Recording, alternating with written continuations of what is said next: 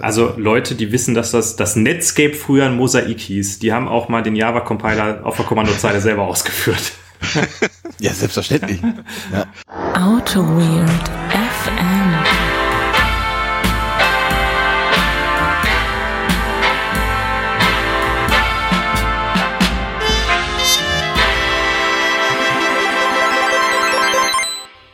Hallo, liebe Zuhörer da draußen. Schön, dass ihr wieder eingeschaltet habt in dieser verrückten Zeit. Ich bin der Benedikt Ritter und ähm, am Fernsprechgerät zugeschaltet ist heute wie immer mein lieber Podcast-Kollege Holger Große-Plankermann. Hallo Holger. Hallo Benedikt, mein Wählscheibentelefon ist äh, hier armed and ready, muss ich sagen. Ich hatte äh, ja damals ein orangenes Wählscheibentelefon, das, war, das weiß ich noch. Das ist, war sehr schön. Ja, richtig. Und ähm, wir hatten wir hatten diverse Probleme. Wir haben auch äh, Puls gehabt.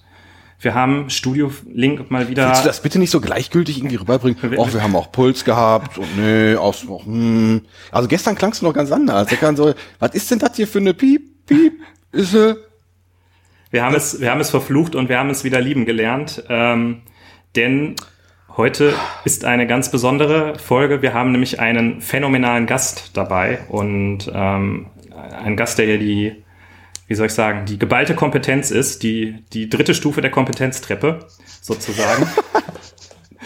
Und ähm, die Geschichten, die der Holger und unser lieber Gast sich gleich um die Ohren werfen werden, die sind nicht nur von vorm Krieg, die sind von vorm 30-jährigen Krieg. Und damit begrüße ich recht herzlich äh, unseren geschätzten Kollege Andreas Ebert Karum. Hallo Andreas. Ja, hallo Bene, hallo Holger. Schön, dass ich bei euch sein darf. Das ist die Latte aber schon sehr hochgelegt. Ich habe doch gesagt, ich überlege mir eine schöne Einleitung. ja.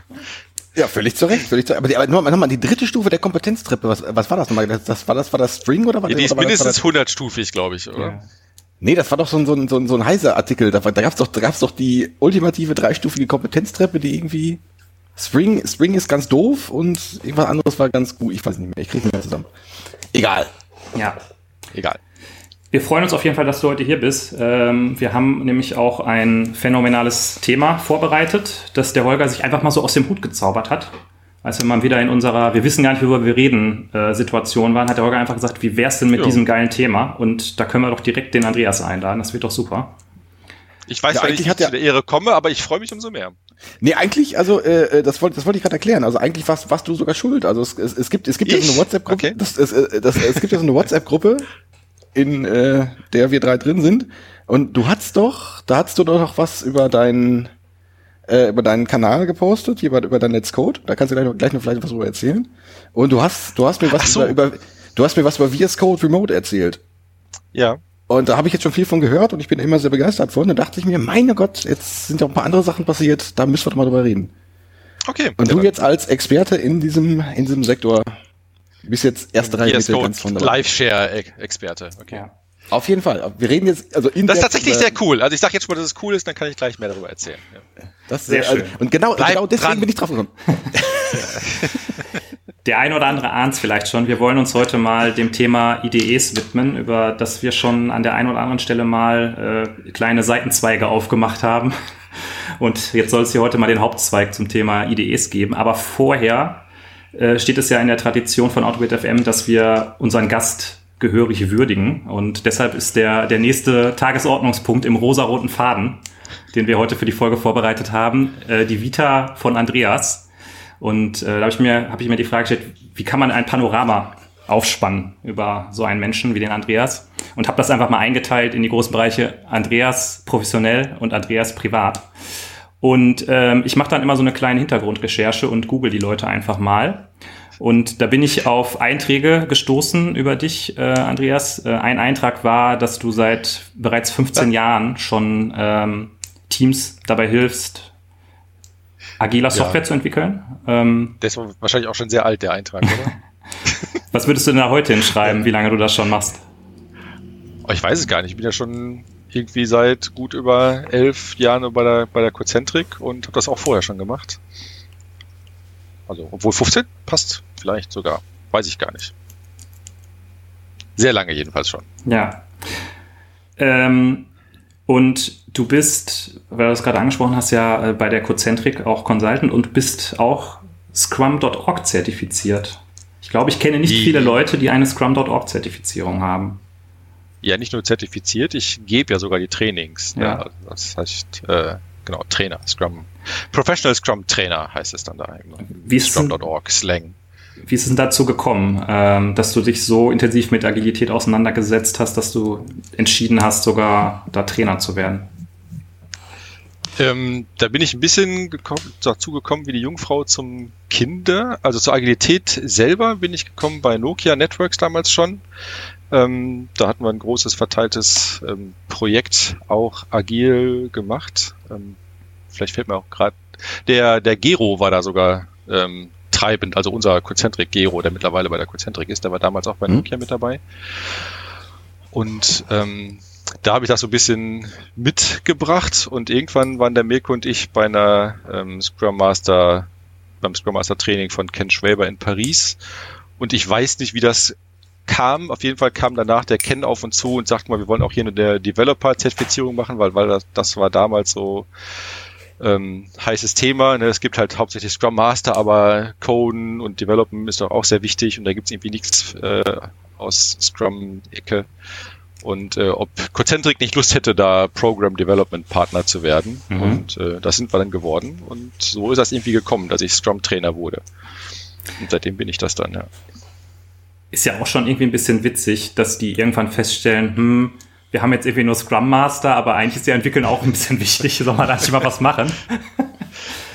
ja, aber ja, ja. Ähm, aber ich glaube, das ist auch so eine Evolution. Ne? Du hast halt mit dem, mit Scrum als äh, Framework irgendwo angefangen und äh, hast dann erstmal die Personen fortgebildet, die irgendwie Scrum in den Unternehmen ähm, weitertreiben und verankern wollen. Und dann hast du gemerkt, okay, irgendwie wäre es auch cool, wenn wir auch den Leuten, die ähm, in dem Ganzen agieren müssen, dann auch irgendwie helfen, das irgendwie strukturierter anzugehen.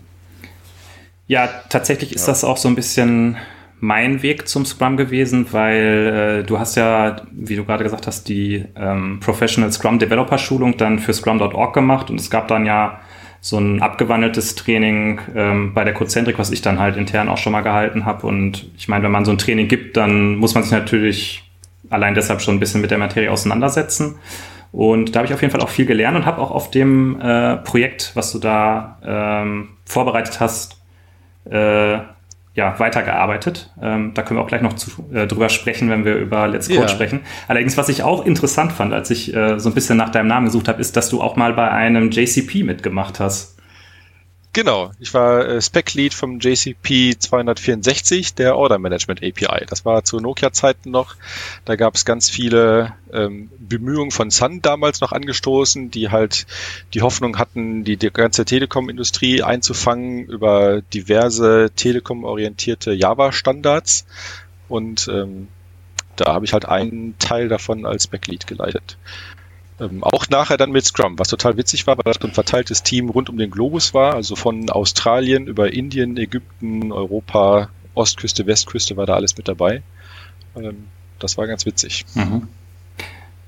Ist aber, also muss ich jetzt gestehen, ich habe jetzt von diesem Order Managed Standard noch nicht so viel gehört, da scheint da nicht so viel draus geworden das, zu sein.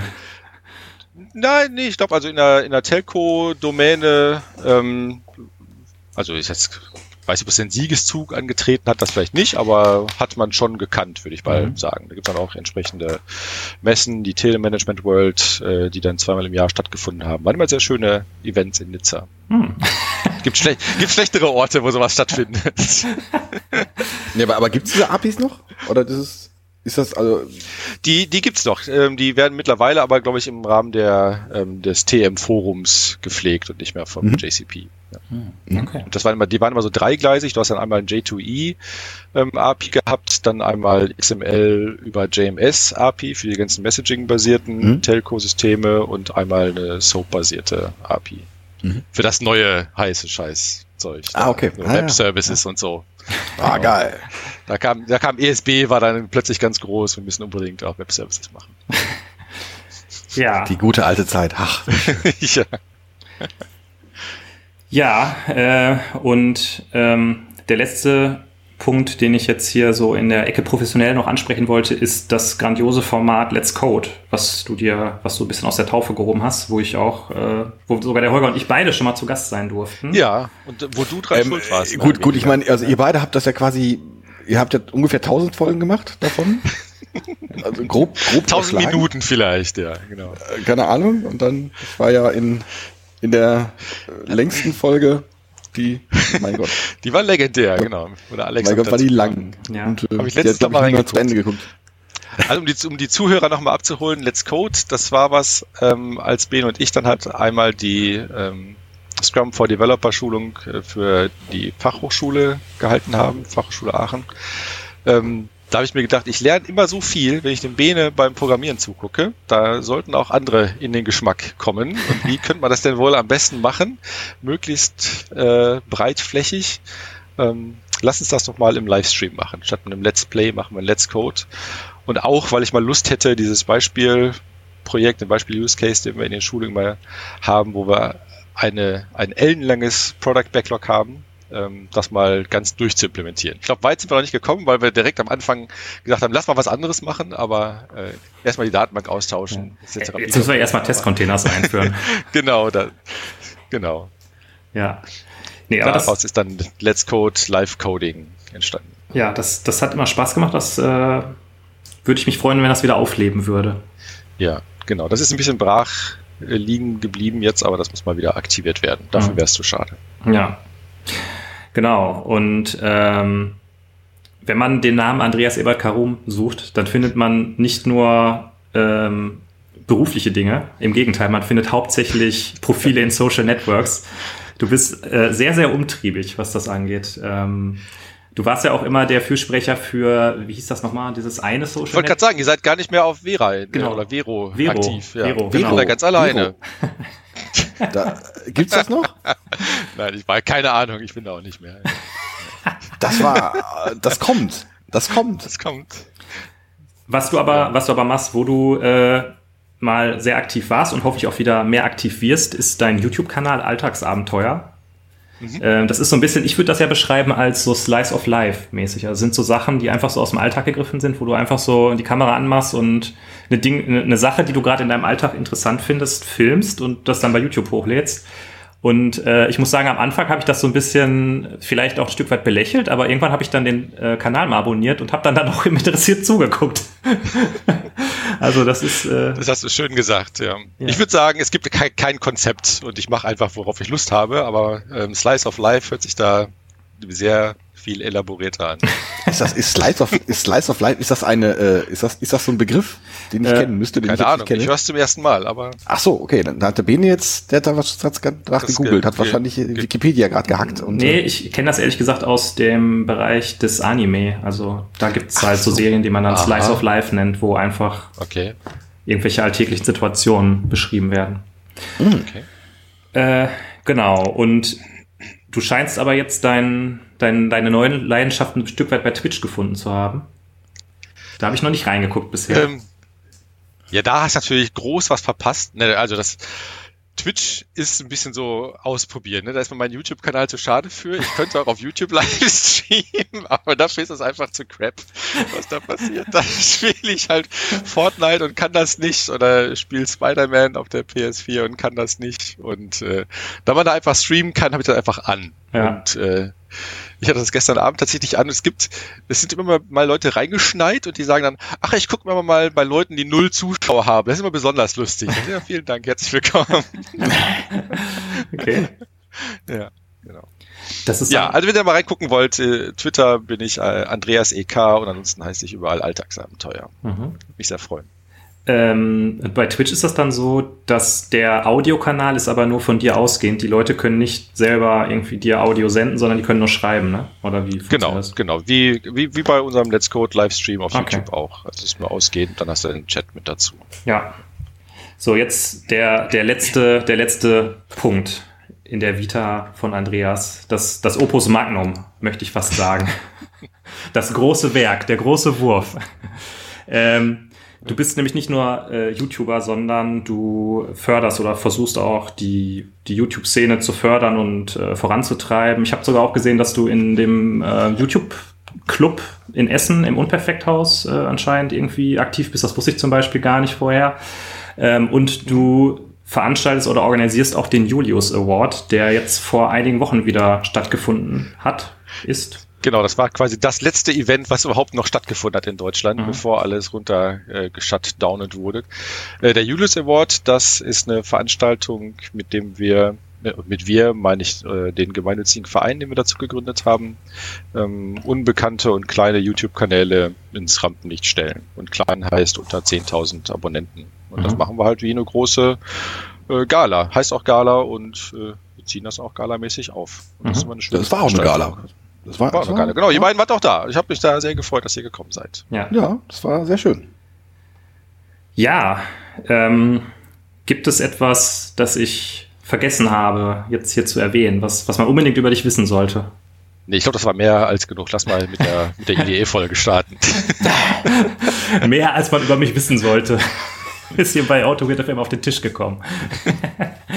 Nein, ich finde das, ich finde das immer so ein bisschen, äh, wenn man so einen Gast in eine Folge einlädt und der sich da so viel Zeit auch für nimmt, ähm, sich hier hinzusetzen und diesen Quatsch mit uns zu machen, dann ähm, gehört das auch dazu, dass man da ein bisschen was über die Person erzählt und ein bisschen würdigt, was sie so gemacht hat. Deshalb mache ich das immer das so. Schön. Ich habe ja auch meinen mein Fangirl-Moment hier. Ich, ich höre euch ja seit der ersten Stunde. Von daher freue ich mich dabei zu sein. Ja.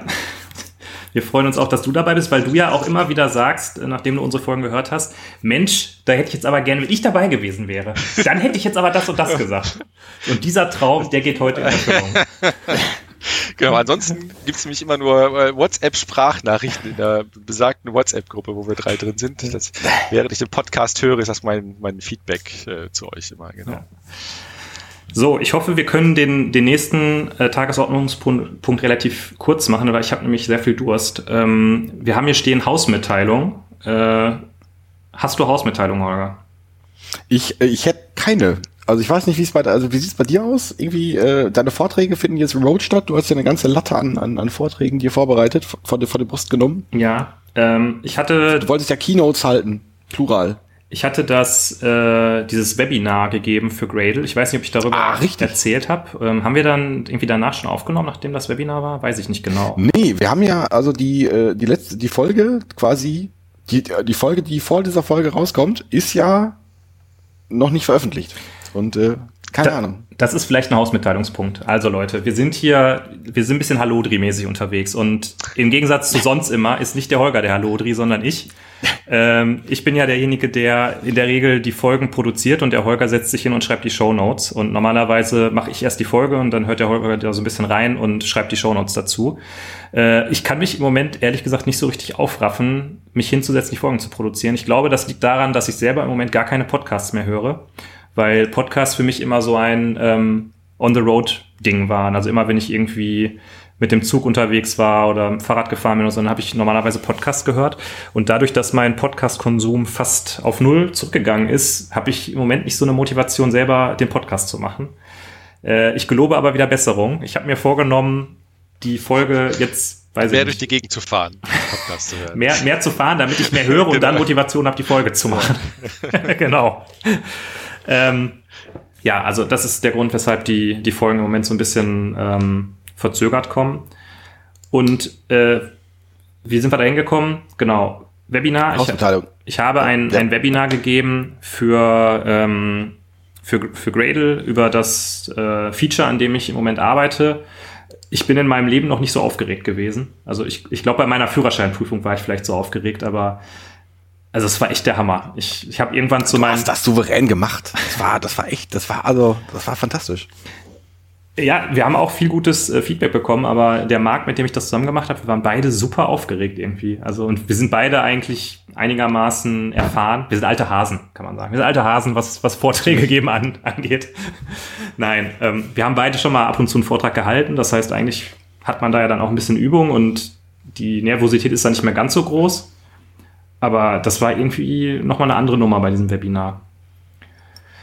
Wenn ihr euch das angucken wollt, geht einfach auf gradle.com. Da findet ihr einen Link und ich packe den Link auch nochmal in die Show Notes. Und ja, das war's. Ansonsten ist, glaube ich, einfach alles abgeblasen. Heute hat die mhm. Bundeskanzlerin äh, eine äh, Pressekonferenz gegeben, in der verlautbart wurde, dass alle großen Veranstaltungen bis August abgesagt werden. Insofern, das heißt, Wacken fällt aus. Wacken fällt aus. Das heißt, also, jetzt ist vorbei, jetzt ist das Jahr einfach vorbei.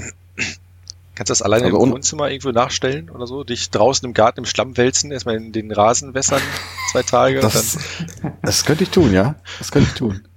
Ich habe gestern zum ersten Mal so ein äh, äh, Remote-Live-Konzert gesehen. Also so richtig, da hat eine Band eine, ein, quasi einen Club gemietet und haben dann ihre richtige Show auf der Bühne abgezogen. Aber das war nicht cool. das gleiche. Das war, das war irgendwie komisch. Ja. Da muss, da muss ich mich noch dran gewöhnen. Zu einem Konzert gehört ja auch irgendwie so ein bisschen der Schweißgeruch dazu, ne? Ich habe mich extra nicht geduscht. ja. Nee, keine Ahnung. Der, der Schweißgeruch ja. von anderen. Ja, genau. Ach so, okay, na gut. Gucken, wie man das machen kann. Irgendwie ja, neue, neue Geschäfte. In, in, ja. in, den, in den Wäschekeller gehen und irgendwie die. Na egal, egal, es, es, wird, es, es wird widerlich. Ähm, nee, was ich mal gesehen habe, wenn, äh, wenn Bands jetzt so anfangen, Akustikshows zu spielen, so alleine mit der Gitarre vorm, vom, vom Rechner und spielen dann ihr Hitalbum durch, das funktioniert wiederum sehr gut. Das klappt sehr mhm. schön. Das ist sehr schön. Nochmal, Thema Wacken, war da schon mal einer von euch beiden? Ich war schon zweimal da. Echt jetzt? Ja, klar. Ich war nur auf Rock am Ring einmal. Ich war ja noch nie auf so einem riesen äh, Festival, aber sag mal, ist Wacken nicht eigentlich viel zu Mainstream für dich, Holger? Du bist ja, doch gut, das ist ja auch schon zehn Jahre her. Ach so. Ich war, glaube ich, 2001 war ich, nee, nee, oh mein Gott, ich war 2001 da. Das ist tatsächlich ah, schon 19 Jahre, Jahre her. Zehn Jahre. also, vielen, vielen Dank, ich habe es geschafft, ich bin raus. Ich war vor 20 Und da warst Jahren du noch mainstreamiger oder war da Wacken noch cool, wenn du sagst, das ist schon so lange? Da Wacken, da war Wacken noch cool. Also war da keiner, so. da, da, haben, da haben sie alle gespielt. Also da, da hat jetzt nicht Lotto, Lotto King Karl da gespielt, sondern irgendwie, da waren, keine Ahnung, da waren, weiß nicht, ich weiß nicht, Blind Guardian war ein Headliner natürlich, äh, wenn er sonst so gespielt hat. Legendärer Gig von Gotti Throne. Sag mal, Bene, kennst, kennst du eigentlich irgendwas von dem, was der Holger mal so erzählt, was er so hört? Weil wenn er sagt, ich kenne da nichts von und das ist Manche ja. Sachen kenne ich, aber meistens kenne ich das auch nicht, wovon der erzählt. Einfach lächeln und nicken. Aber ich finde die, find die Leidenschaft dahinter immer sehr, sehr faszinierend. Vielen Dank, vielen Dank. Das, äh, ja. das gibt mir ein gutes Gefühl. V vielen Dank. Nur weil ihr einfach keinen Musikgeschmack habt. Wir haben letztens schon meinen mein Song äh, miteinander geteilt, der Holger und ich, zu dem ich immer CSS mache normalerweise. wenn ich mal in einem Projekt CSS machen muss, dann habe ich einen so einen Elektro-Song, der einfach zehn Minuten lang ist und zu dem kann ich einfach sehr gut CSS-Regeln fixen. Und das reicht dir zehn Minuten? Nee, der läuft dann einfach auf Loop. Ach so, okay. Ich Den packe ich euch auch in die Show Notes. Hört diesen CSS-Song. Aber man kriegt Anfang und Ende kriegt man auch gar nicht mit. Ist dann das ist ja gerade das Schöne daran. Ja, äh, vielleicht. Ja. Na gut, ähm, ich habe einen trockenen Hals. Ja. Ja. Dann leg doch mal los. Ich habe schon einmal, einmal gemutet, um zu räuspern. Ja. Mhm. ja, so. Also, ich habe hier in meinem dunklen Zimmer habe ich hier ein schönes IPA von Fürst Viacek. Exploding Rainbows. Äh, eine Dose, ich halte die mal hier in, unseren, in unsere parallele Kamera rein. Wir haben hier einen parallelen, parallelen Zoom-Raum. Zoom und das ist ja so, so Comic-mäßig, so ein in Blau mit so einem komischen Regenbogen in komischen Farben. Aber Fürst Viacek über jeden Zweifel erhaben. Ich werde jetzt amazed werden. Äh, ist das ein IPA oder was ist das? ist ein IPA, aber ich glaube, ja. das ist sogar, da steht IPA drauf. Es wird, glaube ich, ein New England IPA werden. Okay. So. Ich muss mal kurz, ich schnupper mal kurz. Ja. Oh ja. Frucht kommt Oh ja. Was? Oh ja, da kommt da, da kommt ordentlich Frucht mit. Oh, guck mal, das sieht, das sieht schon, das sieht hier schon relativ hell, oder? Ja, aber, aber, aber, aber guckt euch mal diese Trübe an hier, das ist aber mal. Ja. Das ist aber, aber guck mal, die, die, die, die Krone ist hier schön fest schön feinporig. Ich rieche mal dran. Ist das so ein ähm, ich Laktosemäßiges? meins aufzumachen. Hm, ich rieche mal, das ist, ja, das ist aber weniger, das ist eher Pfirsich als Mango. Es wird einfach, ich bin, ich bin da mal raus. okay, Andreas, was hast du denn vorbereitet? Ich habe ein äh, Störtebeker Atlantic Ale. Äh, ah, okay. Mhm. Ich glaube, Störtebeker hatten wir auch schon mal in der, in der Sendung. Ja, ich glaube, mittlerweile sind die auch ziemlich mainstreamig. Also ich musste nicht irgendwie irgendwo hin, sondern nur in den Getränkemarkt. Da gibt es das mittlerweile. Mhm. Ähm, erfrischend hopfig steht hier drauf. Mehr kann ich dazu nicht sagen. Hat einen sehr intensiven Geschmack. Ich trinke das ganz gerne. Dann lass das doch mal aus der Flasche. Äh, ich muss sagen, ich habe hier heute leider, äh, ich muss hier heute leider passen, sozusagen. Ich habe hier nur einen König Pilsener, weil meine Lieferung vom Holycraft, ich habe das Holycraft Supporter Pack angefordert, ähm, in dem ja acht Flaschen für 39 Euro drin sind.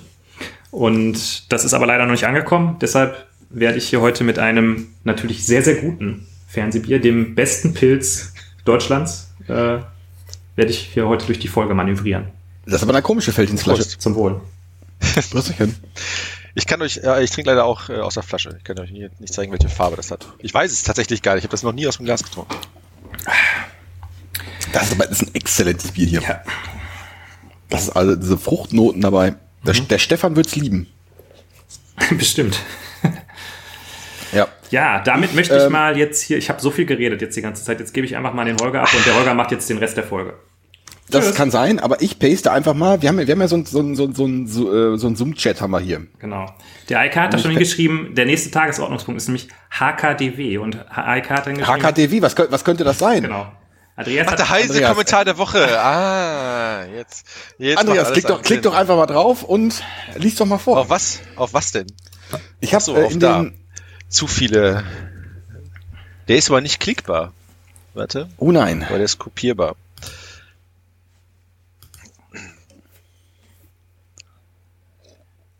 Mm. Nee, stopp, stopp, stopp, stopp, oh mein Gott, oh mein Gott, das ist, der, das ist der falsche, das ist der falsche. Ach so. Oh je. Oh mein Gott. Das schneiden wir hinterher raus. Nee, das ist doch der richtige. Das ist doch, das ist doch der richtige. Der ist, der ist ja nicht so gut. Ja. Der Holger sucht das, verzweifelt den Link. Nein, nein, ist, ich hab den schon. Da ist der Link. Da ist er. Da ist oh mein Gott. Der ist nämlich. Das wäre beinahe schief gegangen. Ja. Das. Ach, egal. Also, das, der Artikel ähm, auf Heise ist IBM und Linux Foundation starten kostenlose COBOL-Programmierkurse. Und dazu kommentiert herrenlose Damenbinde am 13.04.2020.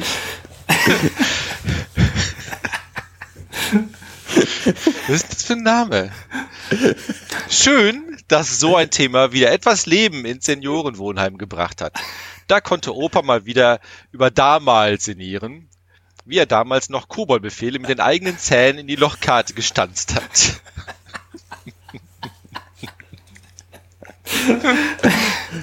ja, schön. Aber das ist so sinnfrei, oder? Ja, aber das, das ist halt das Heise-Forum. Ja. Ah, schön. Ja, wir haben überlegt, ob wir zu dem Kobold-Thema äußern. Gerade bei Twitter geht das ja, äh, geht das ja rauf und runter.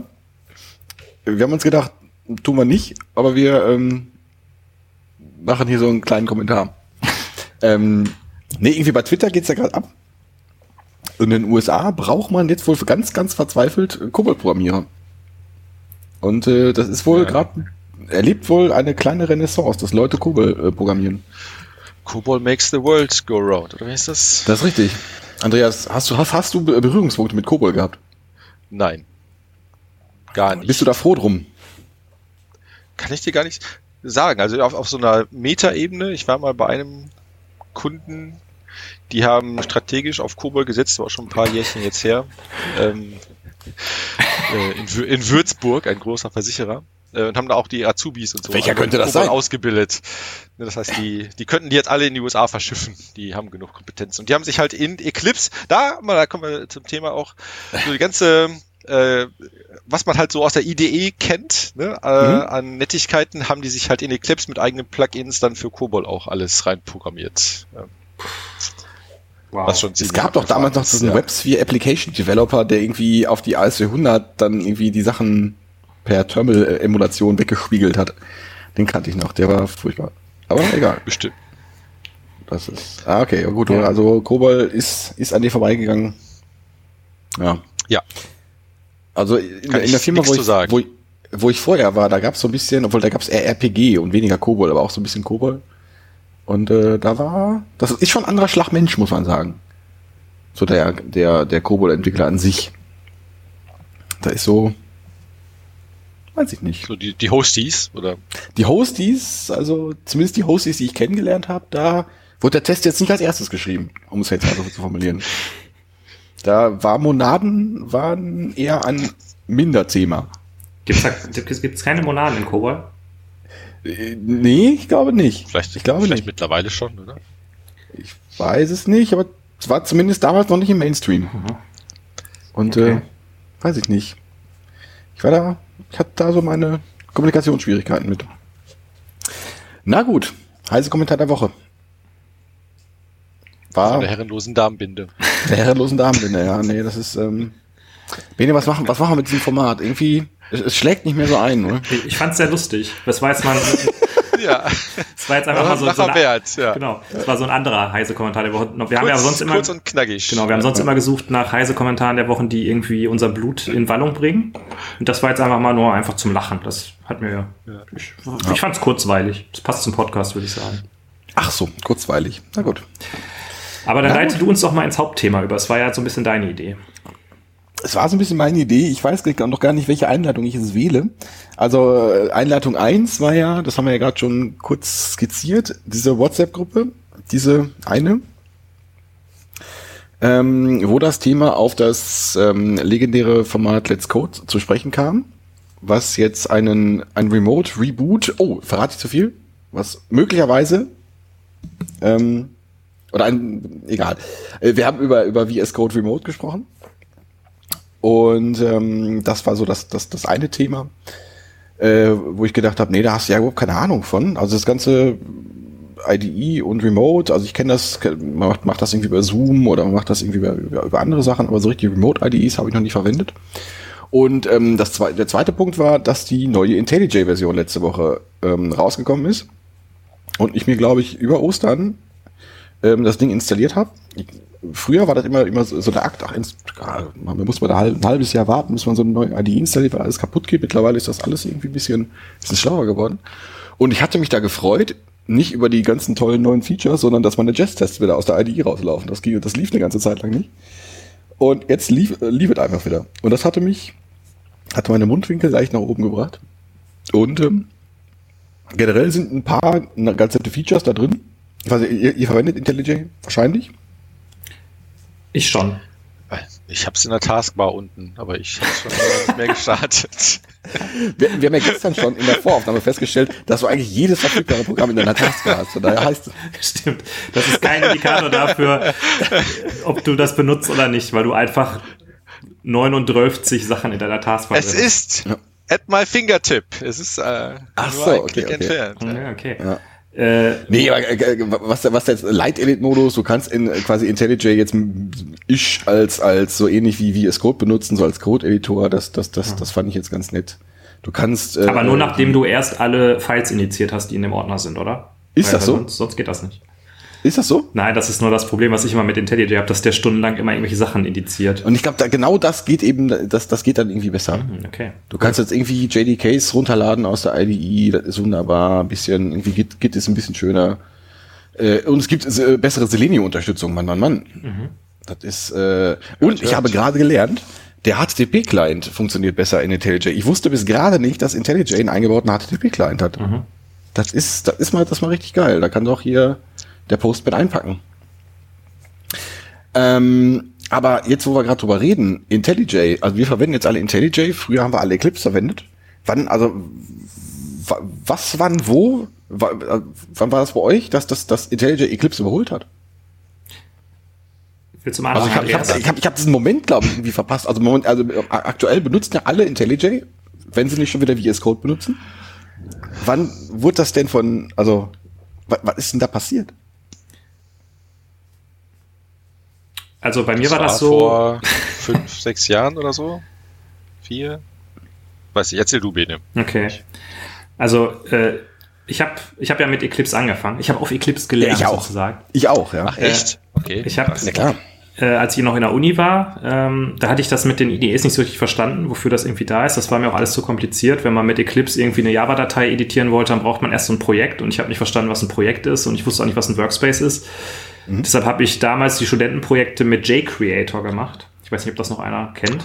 Oh ja. Das ist so ein, so ein Texteditor, der halt ein bisschen mehr als ein Texteditor ist, weil er noch einen Compiler dazu hat. Aber der gibt jetzt nicht so eine Struktur vor, wie zum Beispiel ähm, Eclipse, dass es da irgendwie ein Workspace gibt und Projekte und so weiter und so fort.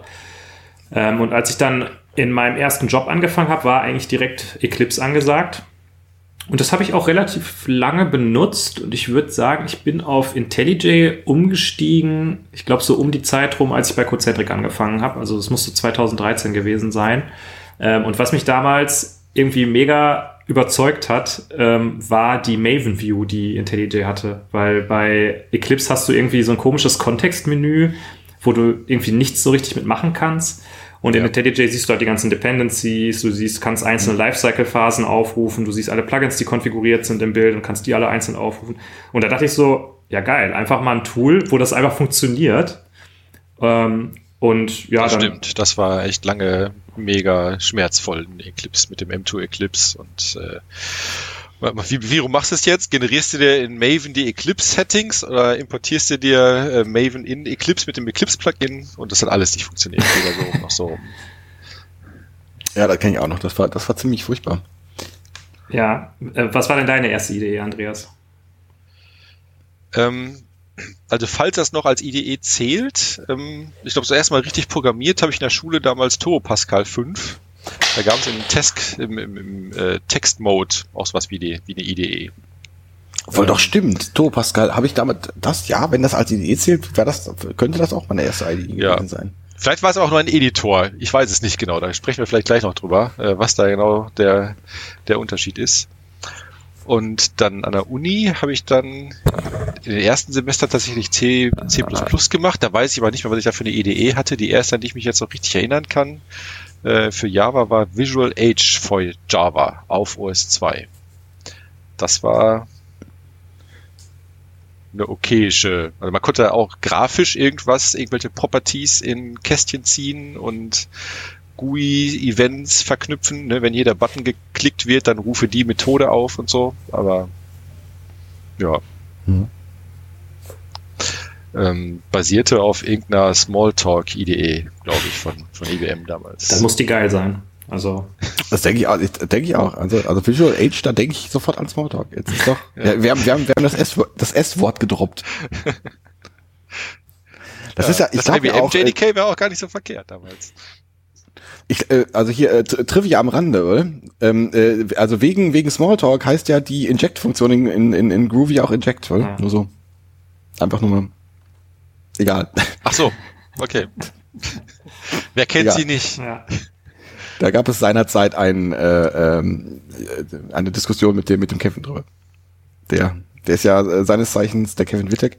Der ist ja seines Zeichens Groovy Fanboy und ich glaube, wir haben uns äh, äh, darüber beschwert, dass in Groovy das Inject, Inject ist glaube ich Reduce. Map. Map, okay, Map. Und das heißt Inject. Und äh, äh warum heißt das denn Inject? Und natürlich, weil das in Smalltalk auch so heißt, ihr Vollpfosten. und äh, das natürlich. und natürlich, natürlich. Ja. ja. Und der Kevin war ja übrigens auch schon mal beim Let's Code mit dabei. Ja. Da schließt sich der Kreis. Da schließt sich der Kreis. Ja. Äh, genau, und dann ähm, hast du also du hast ja gesagt, dann hast du Eclipse gemacht und ähm, dann bist du auch irgendwann zu IntelliJ gewechselt, aber hast ich, das nur Nee, da war, da war noch ein bisschen was zwischen. Da war noch, äh, meine Diplomarbeit habe ich in TogetherJ gemacht. Mm. Das war das äh, ich auch noch, ja. IDE, äh, habe ich ja auch einen Screenshot äh, in, die, in das Google Doc gepasst, wo du quasi synchronisiert eine UML-View und die Source-Code-Ansicht hattest. Das heißt, es war dann egal, ob du in UML da so eine Property hinzugefügt hast oder das dann im Source-Code gemacht hast. Es war dann immer eins zu eins bidirektional gesynkt. Das fand ich irgendwie ganz lustig. Äh, hat aber nicht viel gebracht. Ähm, dann war ich auf dem NetBeans-Vorgänger. Ich, ich glaube, der hieß Forte damals noch aus von einer tschechischen Firma, bis sie dann von Sun aufgekauft wurden und dann äh, NetBeans. Dann ähm, bei äh, Nokia war ich damals äh, auf dem Ach, von Bea gab es auch noch mal irgendwas, ne? Ähm, oder? Von Bea. Bea ist auch irgendwie so also, eine Geschichte. Bea, die haben irgendwie Sachen gemacht, ne? Für, für Java. Ja, die hat einen großen Application Server, Bea WebLogic hieß er, glaube ich, damals. Ja, WebLogic, ähm, ja. Das und äh, dann das IBM, äh, WebSphere, Tralala, äh, E-Business-Gedöns und dann irgendwann Eclipse und äh, IntelliJ. Ja, das war so die Historie. Ja. Ja, gesagt, Jetzt Visual Studio Code. Ja. genau. Also, oh ja. Ich habe jetzt immer noch nicht rausgehört, ähm, also benutzt du jetzt IntelliJ oder, oder nicht oder doch oder wie, wie programmierst du Java? Also, da, also ich habe die letzten Monate jetzt hauptsächlich JavaScript und React und React Native gemacht. Da habe ich Ah. dann mit Visual Studio Code hauptsächlich gearbeitet. Ähm, Java war jetzt tatsächlich nur noch mal für die Schulung rausgekramt. Ähm, da habe ich dann auch wieder IntelliJ aufgemacht tatsächlich. Mhm. Das geht dann irgendwie doch besser. Wie ist denn hier so die, die allgemeine offizielle AutoWeird FM Meinung? IntelliJ richtig geil oder IntelliJ eher so meh? Also ich finde Nee, es schon immer noch gut. ganz geil, muss ich sagen. Ja, Also ich, ich nehme es auch für JavaScript, muss ich sagen. Also das ist, äh, also Visual Studio Das- Code ist für mich mh, eigentlich nur ein Editor. Okay. Und dann da- WebStorm oder IntelliJ? IntelliJ. Äh, okay. Und das Also, hast du hier so on air oder, oder kriegst du dann morgen irgendwie, wirst du dann ausgebuht von deinen JavaScript-Freunden morgen, wenn du zur Arbeit gehst? Das kann sein, das, aber ich stehe einfach dazu. Also ich mag, ich mag auch den, den, den, den steilen Wind im Gesicht einer. Fliegen die Haare so nach hinten. Ja. Ja, auf jeden Fall, ja, auf jeden Fall, wenn, der- wenn der Gegenwind kommt. Nee, ich, ich mag IntelliJ, muss ich sagen. Aus Gründen mag ich das ganz gerne. Ja, es sind ein paar Sachen, die da irgendwie relativ durchdacht sind, die ganz cool sind. Zum Beispiel, dass du halt so Suchfunktionen hast, wo du einfach in allem suchen kannst. Also sowohl ähm, Files als auch Typen, als auch Aktionen, die du machen kannst. Das ist halt ziemlich cool. Es gibt aber Sachen, die auch ziemlich nervig sind, wie halt dieses äh, bekannte Indexing, was einfach, wenn du ein großes Projekt hast, immer ewig dauert. Also du machst die Idee zu, du machst sie wieder auf, es hat sich nichts geändert und die muss, der muss einfach, keine Ahnung, gefühlt fünf Minuten lang irgendwelche Sachen indizieren. Das ist so ein bisschen, äh, ja, nicht so schön daran. Was ich finde, was viel besser funktioniert, das kann aber auch sein, weil entweder ich zu doof bin oder es an der Sprache liegt oder ich nur das, nicht das richtige Plugin auf dem Marketplace gefunden habe. Das Refactoring funktioniert bei mir halt überhaupt nicht in Visual Studio Code. Das kann jetzt aber sein, dass es generell in JavaScript schlechter ist oder äh, ich, ich zu dumm bin oder weiß ich nicht. Aber das funktioniert in IntelliJ und in Eclipse auch wesentlich besser. Da sprichst du einen Find guten ich. Punkt an. Da sprichst du einen guten Punkt an, denn ich habe ja den Punkt aufgeschrieben, worüber reden wir denn hier eigentlich? Ich habe doch gewartet. IDE, was, was ist das überhaupt? Ein Definitionsversuch. Wo Und- kommen wir her? Wo gehen wir hin? Genau, das ist ja immer, das ist ja immer, immer mein, mein Part hier in den Folgen. Äh, und ich habe mir so äh, aus, dem, aus dem Ärmel geschüttelt die äh, Definition, dass eine Idee ein Programm ist, das halt mehr als ein Texteditor ist, ähm, wo eben andere Programme mit integriert sind. Ähm, mindestens mal aus meiner Sicht äh, ein Compiler, weil ohne einen Compiler kannst du ja keine Software entwickeln. Aber ähm, es geht halt weiter über Testausführung, Bildtool-Integration, SCM, das ist so das, was eigentlich die meisten haben. Und ähm, dann wird's halt immer verrückt. Dann gibt's irgendwie äh, IDEs, die eine Datenbank-View haben, mit der du Docker-Container starten kannst. Hast gerade gerade gesagt, IntelliJ hat einen HTTP-Client. Es gibt irgendwelche Integrationen für Spring Framework. Und ähm, das ist eigentlich meine Definition von IDE. Das heißt, ich würde sagen, Visual Studio Code ist, wenn man das einfach nur installiert, ohne Plugins keine IDE, sondern nur ein Editor. Ab wie viel Plugins wird's dann zur IDE?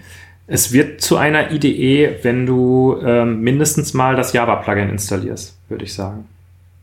Also ich würde, äh, ich glaube, jetzt ist der Moment, wo wir nicht einer Meinung sind. Wird das kontrovers hier? Es wird, es wird unglaublich kontrovers. Ich glaube, es, mittlerweile ist äh, VS Code schon auch so eine IDE. Also da, da ist jetzt ja schon im Default so viel drin und äh, die Plugins sind jetzt ja auch noch nicht so weit weg, weil dieser Marketplace, der ist ja schon so aggressiv, dass ja du öffnest jetzt eine .mt-File und dann kriegst du 20 Markdown-Erweiterungen vorgeschlagen. Äh, ich würde es schon als IDE bezeichnen. Also das ist, das ist leichtgewichtige, was, was es damals mal suggeriert hat, ist vielleicht auch schon ein bisschen weg. Das, Ich habe es äh, auch gar nicht gecheckt, als ich zuerst äh, zu Visual Studio Code gekommen bin. Ähm, war ich hauptsächlich wegen diesem Live-Share-Feature da, aber das wir vielleicht gleich noch reden. Und ich habe dann im Nachhinein erst, ach so, das soll jetzt nur ein Editor sein. Okay, habe ich gar nicht gemerkt. Äh, also Hm. es hat sich für mich angefühlt wie eine IDE vom ersten Augenblick an, wo ich, wenn du hast halt links deinen Datei, Browser mit allen, ne, ist halt wie ein ist halt ein Workspace, okay, aber ich meine, Eclipse hat auch Workspaces gehabt. Wo ist da der Unterschied? Hm. Das, das erste, was, was für mich eine IDE ausgemacht hat, ich meine, das erste Mal ein Java-Programm habe ich geschrieben mit Notepad, glaube ich, dann auf der Kommandozeile Java C, äh, so und so, mhm. so und so, Punkt Java. Und da war es halt irgendwie cool, dass du nicht mehr selbst kompilieren musstest und das Jar-File nicht mehr selber bauen musstest und keinen mhm. Class-Path angeben musstest, sondern dass, dass, dass irgendwas abgenommen hat an Arbeit an diesem mhm. kleinen Teil liegen. Ne? Und ähm, Liebe Hörer, ich habe euch, ich hab euch Geschichten von vor dem Krieg versprochen. Hier sind sie. Damals hat alles noch in einer Klasse drin, die man dann nur kompilieren musste. Man kann nämlich auch mehrere Klassen in eine Java-Datei schreiben, wenn man möchte. Ja. Aber man, man wollte das ähm. nicht, weil dann hätte man ja mehr Argumente übergeben müssen an den Compiler, ne? genau. ähm, und was es eben auch sehr bequem macht, das fehlt in deiner Auflistung hier noch, ist das Debugging. Ne? Also dass du halt ähm, schrittweise durch das Programm durchsteppen kannst und quasi in den Code reinguckst. Das wär, ist halt ziemlich schwer, wenn du keine IDE hast, finde ich, oder? Mhm. Ja, es geht, aber ja, es ist nicht komfortabel. Also kannst ja, ich glaube, du kannst, könntest ja Node trotzdem im Debug-Modus starten. Das geht ja alles irgendwie, aber will man nicht. Also mit, mit einer IDE ja. ist es dann schon, oder mit einer, mit einer grafischen Oberfläche darüber ist es, ist es natürlich schon viel ja, viel zugänglicher. Ja, okay. das ist ja jetzt auch so ein bisschen so ein Unterschied, wie jetzt Debugging auf der Plattform funktioniert. Bei Node ist das ja so, glaube ich, dass das irgendwie dieses ähm, Chrome ähm, spricht und du dann mhm. mit Chrome quasi debugst. Bei Java ist das ja so, dass da ähm, die JVM dann so einen Port aufmacht und sich dann irgendwie der Debugger als Agenten an dem Port irgendwie connecten kann und dann irgendwie gesagt kriegt, okay, ich bin jetzt gerade in dieser Zeit und halte hier mal gerade an. Mhm. Ähm, das ist ja so ein bisschen schwergewichtiger, würde ich mal sagen. Da brauchst du ja irgendwie dann halt eine Implementierung davon, die was damit tut. Mhm. Äh, und da hat ja scheinbar jede IDE so ein bisschen ihre eigene Implementierung. Was bei Node dann vielleicht ganz smart ist, ist, dass das halt dann ähm, über das Chrome-Debugging funktioniert. Mhm. Äh, Wie ist denn das eigentlich? Woher weiß denn die IDE, was ich da gerade auf die Konsole rauslogge? Weil was anderes gibt es auch nicht in JavaScript, oder? Man macht doch nur Console-Log ähm, und wirft dann irgendwas rein, um zum Debuggen ich, ich, kann, ich, kann, ich kann dir gerade nicht folgen. Welchen, okay, war, also, da war ein bisschen Satire jetzt dabei. Oder? Nee, ich, das, das, das, das habe hab ich verstanden, aus, aber ach so, okay. Ich, ich, ich, ich, ich, ich habe schon verstanden, dass du trollen willst, aber das ist, lass dich doch einfach abtropfen hier. Das ist, äh, okay. Der Holger. Also du bist so ein Console-Log-Debugger. Das ist, äh, das mache ich in Java nicht anders. der, der System das, das, nee, nee, ich nehme da auch nur Console und wundere mich, warum, das, warum die Scheiße nicht mehr kompiliert. Mhm. Ähm, äh, ja. Na, printf. Nee, man macht, man macht nur Console-Log. Das äh, geht nicht anders. Das geht nicht anders. Nee, aber das funktioniert in, in IntelliJ allerdings halt auch ganz gut. Also JavaScript-Debugging ist da halt sehr, sehr sexy. Das, Ach, okay, äh, ich wusste gar nicht, dass das dann in IntelliJ läuft, das Debugging. Ja, ja. Naja, das ist Okay, das heißt, ich kann dann eine, auch eine Frontend-Webanwendung Nee, das, das Auch das geht. Auch Echt? das geht, okay. ja. Auch das geht. Das ist, das ist ganz cool. Warum nimmst du nicht WebStorm? Oder was kann, oder kann WebStorm noch mehr, was IntelliJ nicht kann? Oder ist das? Ja, weil ich meistens auch, auch noch irgendwelchen Java-Schmons dabei haben muss. Okay. Wie er das sagt, muss. Ja, muss ja da, diese, diese, diese blöden ah, Java-Sachen. Ah. Java-Sachen, die könnte man. Ach, ja, Soll ich auch eine lustige Anekdote von vorm Krieg erzählen? Ich habe äh, an der Uni, äh, als wir noch von nichts eine Ahnung hatten, irgendwie so erstes Semester, habe ich mit einem Kumpel zusammengesessen vor seinem Computer und es gibt also dieses Java, ne, wir waren irgendwie so erstes Semester und ähm, hm? Wir haben halt was versucht zu programmieren. Es hat überhaupt nicht funktioniert. Ne, wir hatten halt irgendeine Anleitung aus irgendeiner Computerzeitschrift da liegen, haben das und äh, haben halt versucht im Browser JavaScript, also wir hatten äh, irgendeine JavaScript-Umgebung auf und haben aber darin versucht, Java zu schreiben oder umgekehrt. Das hat halt überhaupt nicht funktioniert. Ja. Und wir haben es einfach nicht gecheckt, dass das überhaupt nicht das gleiche ist. Was wir da machen. Es gibt doch da irgendwie so eine ja. legendäre Geschichte, warum das JavaScript heißt, oder? Ich habe die schon wieder vergessen. Das ja, Marketing einfach nur. Echt? Okay. Ja. Das ja. sollte irgendwie, weil das, das ist wie Java, ja. nur geskriptet. Ja. Ja, wie Java nur irgendwie. Ist eigentlich noch was komplett anderes.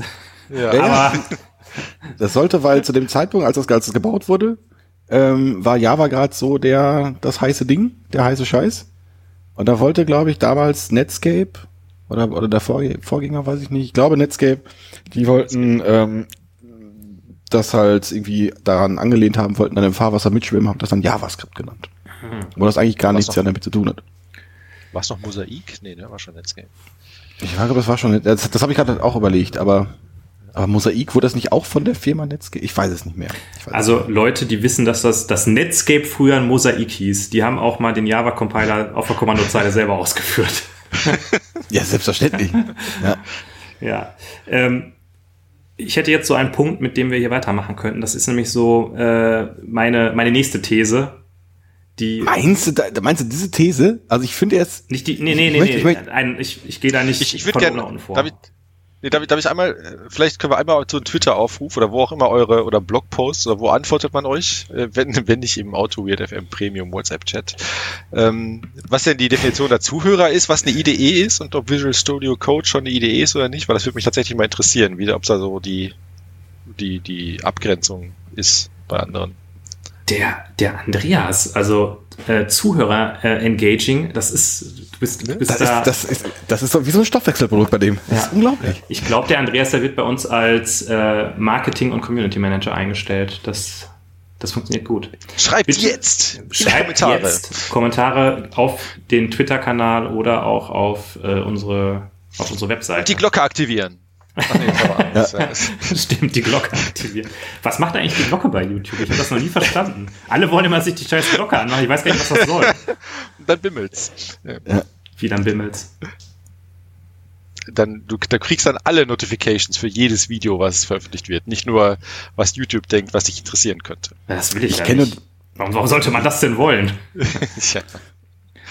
ja. Ich kenne nur die Marokko-Glocke. Die Marokko-Glocke, ja, genau. Äh, die kenne ich jetzt wieder nicht, aber es hört sich irgendwie ein bisschen versaut an, deshalb möchte ich es nicht wissen. Das, Nein, das war auf meinen Marokko-Vlogs, mm. äh, muss das, muss das so. die Marokko-Glocke aktivieren. Ah, okay. ähm, die These, die ich äh, jetzt hier als nächstes bringen wollte, ist die Geschichte der IDEs, die ich beobachtet habe. Mhm. Äh, in meiner, in meiner kurzen, meiner kurzen Lebensdauer bis jetzt. Äh, und zwar habe ich das Gefühl, IDEs war am Anfang so, so ein Hype, da war so eine Euphorie da. Da kann ich mich noch dran erinnern, Software Engineering 1 Vorlesung in der Uni, Integrated Developer äh, Environment, da gab es eine eigene Vorlesung zu, wo nur darüber erzählt wurde, wie geil das jetzt mit diesen IDEs ist und dass man jetzt eigentlich nichts mehr machen muss, sondern die nehmen einem alles ab. Ähm, dann setzt du musst irgendwie, noch UML malen und irgendwie das genau. ist, du musst nur noch Kästchen malen und dann läuft das alles. Du machst wie hier mit diesem, wie ist das nochmal, was du hattest, Andreas? Das äh, Together J. Genau, da hat man einfach nur das UML-Modell gemacht und dann hier die Ifs und Else, das können ja dann die Arbeitsbienchen ausfüllen. Ähm, dann setzt aber irgendwie so ein bisschen so eine, so eine Ernüchterung ein. Äh, das berühmte, ich muss nur noch eben schnell meinen Eclipse Workspace synchronisieren. Und ich kenne Geschichten von Leuten, die gesagt haben, ja, morgens bin ich auf Arbeit gekommen, dann habe ich erstmal Eclipse Workspace synchronisiert, dann bin ich erstmal 10 Minuten Kaffee trinken gegangen, weil das einfach so lange gedauert hat, bis dieses Ding wieder irgendwas getan hat. Ich glaube, so schlimm war es bei mir nie. Es, es ging ja auch oft, irgendwas ging nicht und dann hast du nochmal Clean Build All äh, oder Clean Project ja. oder nochmal neu importieren oder Server nochmal ja. neu starten. Ne, du hast ja ständig irgendwas rumprobiert, weil irgendwas, von dem du dachtest, es müsste funktionieren, nicht funktioniert hat und meistens war es eigentlich doch nur zu doof und es war ein Block im Code. ja. Ja, aber das ist ja, das ist ja wirklich so ein Pattern, ne? wenn man nicht mehr wusste. Und zur Not hat man halt Restart Eclipse gemacht. Und ich finde halt ehrlich gesagt, ja. wenn ein Programm eine Restart-Funktion hat, dann sagt das was über die Qualität des Programms aus, ehrlich gesagt. Aber so weit würde ich mich jetzt nicht aus dem Fenster lehnen. Also ich glaube, das ist schon. Ich habe letztens so wie Studio Link. Da, da, schreitet der Holger ein. ja, ich glaube, das, das kannst du so nicht sagen. Das kannst du so, das, kann, das kannst du so hier live kannst du das nicht bringen. Das kannst du gleich, kannst du das sagen. Aber jetzt kannst du doch, nee, Eclipse ist doch äh, ja, funktioniert auch. Jetzt nicht für JavaScript, aber äh, für Java wahrscheinlich ganz gut. Okay, also ähm, du würdest sagen, Eclipse ist, ist trotzdem ganz okay, auch wenn man es neu starten kann, mit anderen Worten. Ich habe äh, letztens noch einen Twitter-Thread gesehen, wo die äh, sich tierisch dafür abgefeiert haben, dass es jetzt ein Dark-Theme gibt, den gibt schon länger, aber jetzt ist auch der Skullbar Dark und nicht mehr weiß wie beim Light-Theme. Mhm. Und das ist, war ein großes Feature. Da wurde, da wurde sich ordentlich auf die Schulter geklopft. Fand ja. ich also schön, dass sie jetzt da sind. Das äh, gefällt mir. Ich Obwohl ich verwende auch kein Dark Theme, will. Ich ja. bin auch kein Dark Mode Mensch. ich muss auch sagen, das, habe ich, das wollte ich letztens auch twittern, ne? wenn Leute äh, irgendwie als Feature-Request machen, ich hätte gerne einen Dark Mode, dann ist das für mich ein Zeichen dafür, dass man, oder wenn ich, wenn ich ein Update bekomme, neues Feature, wir haben jetzt Dark Mode, das ist für mich ein Zeichen dafür, dass man das Ende seines Product Backlogs erreicht hat. Ja, weil du bist, so Feature, du bist eigentlich Feature Complete. Ja. Ne? Okay, jetzt auch dann Dunkel, ja.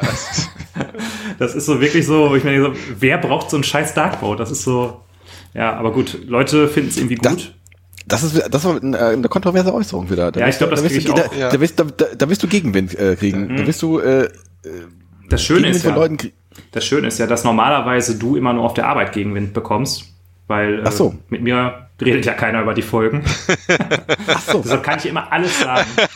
Ja, ja also ich habe es auch mehr als einmal jetzt schon, schon erlebt, wie Holger, du hast doch da gesagt, warte, warte, warte, dann höre hör ich, dann hör ich da rein und dann war, war das der Bene, der irgendwie genüsslich hier einen vom, vom Leder rantet und so was.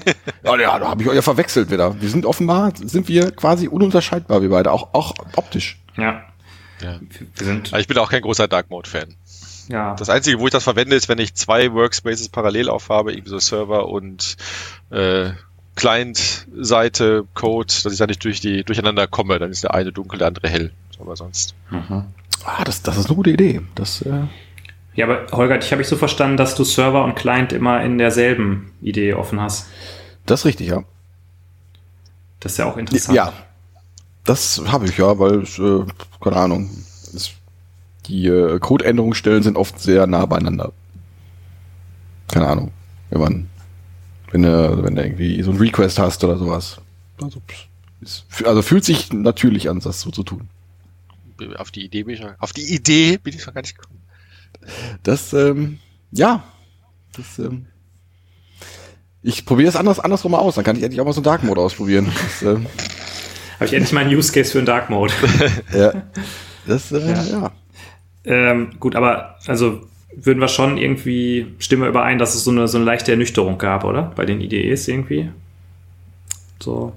Ich glaube, die, die haben einfach äh, gut funktioniert, oder? Dass es halt nur noch im Detail Verbesserungen gibt. Kann ich mir vorstellen. Also Ernüchterung weiß ich nicht. Also meine, äh, was ihr gerade schon gesagt hat, IntelliJ Maven Integration, das war schon, das war schon ziemlich, ziemlich mindblowing damals. Also das war jetzt, das hörte sich ja. an, wenn er, wenn er irgendwie deinem, deinem Manager gesagt hast, oh gut, ich hätte es gerne in äh, IntelliJ, weil die Maven Integration ist besser, hat er dich ausgelacht, aber das war jetzt mhm. so in der, in der, täglichen Arbeit war schon mega geil. Das ist eigentlich ein guter Punkt, weil äh, die IntelliJ ähm, Professional-Version, die kostet ja irgendwie 800 Euro oder so für, für Unternehmen. Mhm. Und da gibt's ja dann auch immer so diese Diskussion, ähm, sage ich jetzt meinem Vorgesetzten, ich brauche irgendwie IntelliJ und ich muss irgendwie die Pro-Version haben, dann heißt es direkt, ja, 800 Euro, wir haben ja Eclipse, ist ja umsonst. Mhm. Ähm, ist ja auch so ein Spannungsfeld irgendwie, oder? Also es gibt irgendwie Eclipse, ja. was ähm, ein relativ großes Feature-Set hat, also einen sehr großen Funktionsumfang mhm. hat. Und jetzt kommt ein Entwickler und sagt, ich möchte aber gerne für 800 Euro eine andere Idee haben. Äh, ja. Hängt vom Unternehmen ab, glaube ich, ne? wenn wieder so die ja. Kultur ist. Aber äh, da, da Aber es ist immer schwierig, Frage. das zu verargumentieren. Ne? Das ist immer so ein bisschen den, äh, dem, dem Blinden zu erklären, was Farbe ist. Ne? Wie willst du erklären, mhm. was deine, was die Idee so gut mhm. macht, jemandem, der nicht programmieren kann? Mhm. Ja, aber da, da zielte meine Frage vom Anfang auch schon so ein bisschen hin. Also jetzt, wo, wenn du die Statistiken anguckst, ich weiß nicht, von wem, von wem sie kommen, ob die von JetBrains selber kommen, dass ähm, äh, IntelliJ jetzt einen größeren Market Share hat als Eclipse. Äh, das bedeutet ja auch, dass ähm, äh, viele, viele Leute es eher bevorzugen, Geld dafür auszugeben, als die um, umsonst Variante zu, zu nehmen. Jetzt, wo ich drüber ja, rede. du hast doch auch die Community Edition von IntelliJ. Ja, und du hast, du hast Android Studio noch mit dabei. Das, äh, was, was Ach, unter, ja, okay. Ja, Von daher, äh, ja, keine Ahnung. Ich, wahrscheinlich ich, nicht unbedeutend. Ich, ja. ich, ich, rudere zurück. Aber die Community Edition, die ist doch, also ich habe auch nur die CE. Die, mir langt die tatsächlich auch. Ja gut, äh, du hast doch irgendwie keine äh, Server-View, du kannst keine Server da starten oder keine, keine Spring Boot-View, die auch schon ganz praktisch ist. Hm. Ich glaube, die Docker-Integration gibt's nicht, das ist, ist finde ich jetzt nicht so blöde. Also da gibt es schon noch so ein paar Ultimate Features, die ganz nett sind. Ähm, ja. Würdet ihr wieder zurück zu Eclipse wechseln wollen, wenn man wegen jetzt hier die, die äh, Maven-Integration oder Gradle-Integration besser wäre? Vielleicht ist sie ja auch richtig gut jetzt, weil ich weiß es gar nicht. Das kann, also ich würde, also das, was mich seinerzeit richtig genervt hat, war eben äh, die JavaScript-Integration. Die war quasi ja nicht vorhanden. Also mhm. da gab es immer so ein paar Versuche, aber das war alles, das war ein farbiger Texteditor, nicht mehr. Also das, das war auf, auf dem Stand von, weiß ich nicht. Da gab es dieses Aptana, was so ein bisschen funktionierte. Also ich würde es mir vielleicht irgendwann nochmal angucken, aber ich hatte einfach keinen Bedarf da jetzt noch. Also ich, ich wüsste nicht, warum ich es tun sollte. Also genauso, äh, ich lehne mich aus dem Fenster, NetBeans ist auch nichts, wo ich jetzt näher, näher mal reingucken würde. Ich, NetBeans habe ich früher immer mal wieder reingeguckt. Ich fand, ich fand die Idee cool von NetBeans, aber es hat mich nie nachhaltig irgendwie überzeugt. Was ist denn die Idee von NetBeans? Ähm, ich hatte es immer so verstanden, äh, es war mehr aus einem Guss wie Eclipse. Also Eclipse war ja, ähm, bestand ja aus, aus vielen Plugins, die von ganz weit voneinander herkamen. Äh, NetBeans war eher, fühlte sich eher so ein bisschen an wie, wie IntelliJ, also eher so ein bisschen ein gemeinsames Produkt, aber umsonst. Mhm. Also das, es, es lag irgendwie dazwischen, aber so richtig hat's mich dann auch nicht überzeugt. Okay. Weil dann hat's natürlich im Projekt, wenn er, wenn er, also früher war das, war das ja zumindest so, da war es, es nicht so üblich, dass du, dass du IDEs gemischt hast, weil es, es wurden selbstverständlich IDE-Settings eingecheckt. Oh, das ist und, auch ein großes äh, Thema. Das müssten wir eigentlich besprechen, wenn wir über IDEs reden. Das stimmt. Und, ja. äh, und, und natürlich baute dein, dein Projekt nur, wenn, wenn du dieses und jenes IDE-Setting hattest. Äh, mittlerweile ist das ja fast egal. Also Hing aber auch damit zusammen, weil die Maven-Integration so scheiße war, oder? Weil du dann sagst, okay, dann checken wir halt die Projekt-Settings ein und nur ja, ja, und die, Pro die Projektbeschreibung reicht halt nicht im POM. Mhm. Mhm. Ja. Nee, also NetBeans, ich glaube, da, wird immer noch viel dran gemacht. Ich habe da letztens in, in, in Leipzig auch noch mit jemandem geredet, der da auch noch mit in der, in der Plugin-Entwicklung drin ist, also da, dass das Ding lebt. Aber ja, weiß ich nicht. Also ich würde jetzt eher äh, in diese ganze äh, VS Code Atom-Richtung schauen. Oder, keine Ahnung. Wir haben ja noch so einen Punkt Online-IDs. Mhm. Da, das finde ich dann, fände ich dann deutlich spannender. Ja, das ist, ist auch hier mein, mein Punkt, ähm, dass ich äh, hier geschrieben habe, okay, ähm, kommt vielleicht bald, ist die nächste Phase, die nächste Stufe der Evolution, nachdem wir irgendwie so ein Intermezzo der, der leichtgewichtigten Editoren haben, äh, sind das vielleicht die Online-IDEs. Mhm. Und da hast du, Holger, ja auch den äh, Punkt hier ähm, Gitpod rausgesucht. Das ist ja. eigentlich so das bekannteste, glaube ich. Mhm. Äh, ich habe das mal auf eins von meinen GitHub-Projekten, oder vielleicht erkläre ich kurz, was das ist. Ähm, also Gitpod, die Idee ist, dass du für ein GitHub-Repository eine IDE im Webbrowser startest.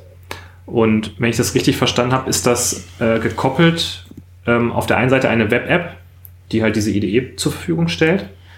Und im Hintergrund irgendwelche Docker-Container, die das Projekt für dich bauen. Also wenn du zum Beispiel ein Maven-basiertes Projekt hast, dann hast du halt einen Docker-Container mit Maven drin und der baut es dann für dich. Und gleichzeitig hast du halt so eine Online-IDE, die das editiert. Und das ist natürlich schon sehr, sehr cool, vor allen Dingen für Open Source Projekte, weil du kannst ähm, für Gitpod jetzt so eine ähm, Gitpod-YAML-Datei erzeugen, die sozusagen sagt, wie funktioniert meine Online-IDE. Die checkst du mit ins Projekt ein und wenn jemand jetzt was daran ändern möchte, dann muss der quasi nur noch auf Gitpod gehen und hat direkt eine fertige IDE. Und also ich glaube, dass dieses Ganze, wie setze ich mir denn jetzt einen Workspace auf, dass das in den vergangenen Jahren deutlich besser geworden ist, weil so ein bisschen sich die Erkenntnis durchgesetzt hat, man möchte eigentlich einen Checkout machen können und sofort loslegen können, indem man nur noch die Idee startet. Früher war das ja so, man ist erstmal auf Confluence gegangen und hat irgendwie drei Stunden lang irgendwelche Sachen gemacht, bis man mal das Projekt eingerichtet ja. hatte.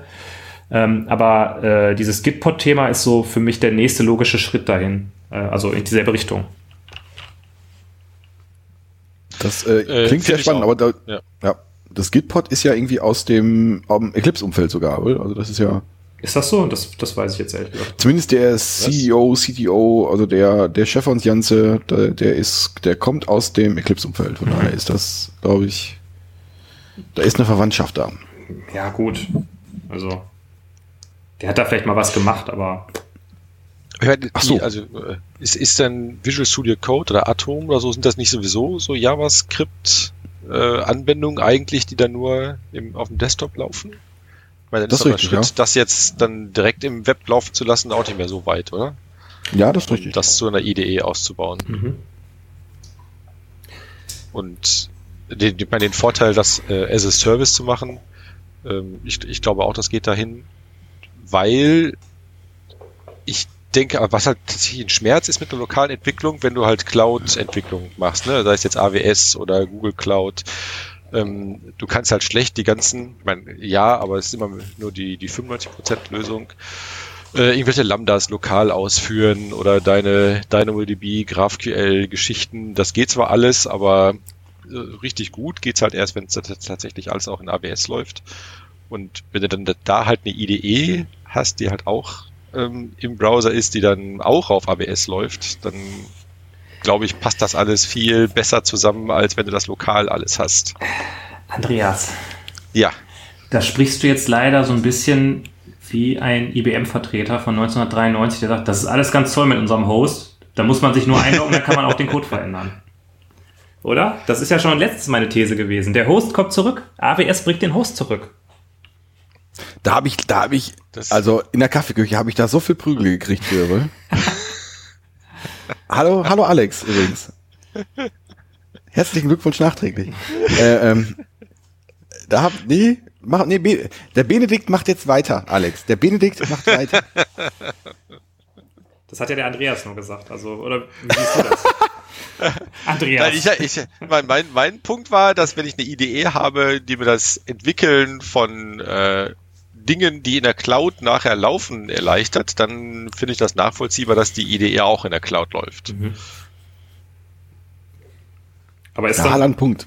Ist schon, Punkt. Ist, ist schon irgendwo so ein Host-Modell, muss man sagen. Hm. Ach, da müsste ich mir jetzt da eure ganzen Diskussionen zum Host nochmal in Erinnerung rufen. Ja, ja stimmt. Das ist schon ein kalter Kaffee, das haben wir alle schon gehabt, das Thema. Ja. Das haben wir alle schon ja. gehabt. Das ist ja der, der Cold Brew. Ah, ja. Ja, gut. Ja, also gut. Online-IDEs sind wir uns nicht so sicher, ob das der Weisheit letzter Schluss ist. Aber wir haben ja auch noch die, die Remote. Ach, ich glaube schon. Ja, also ich glaube auch. schon recht sicher, dass das kommen wird, ja.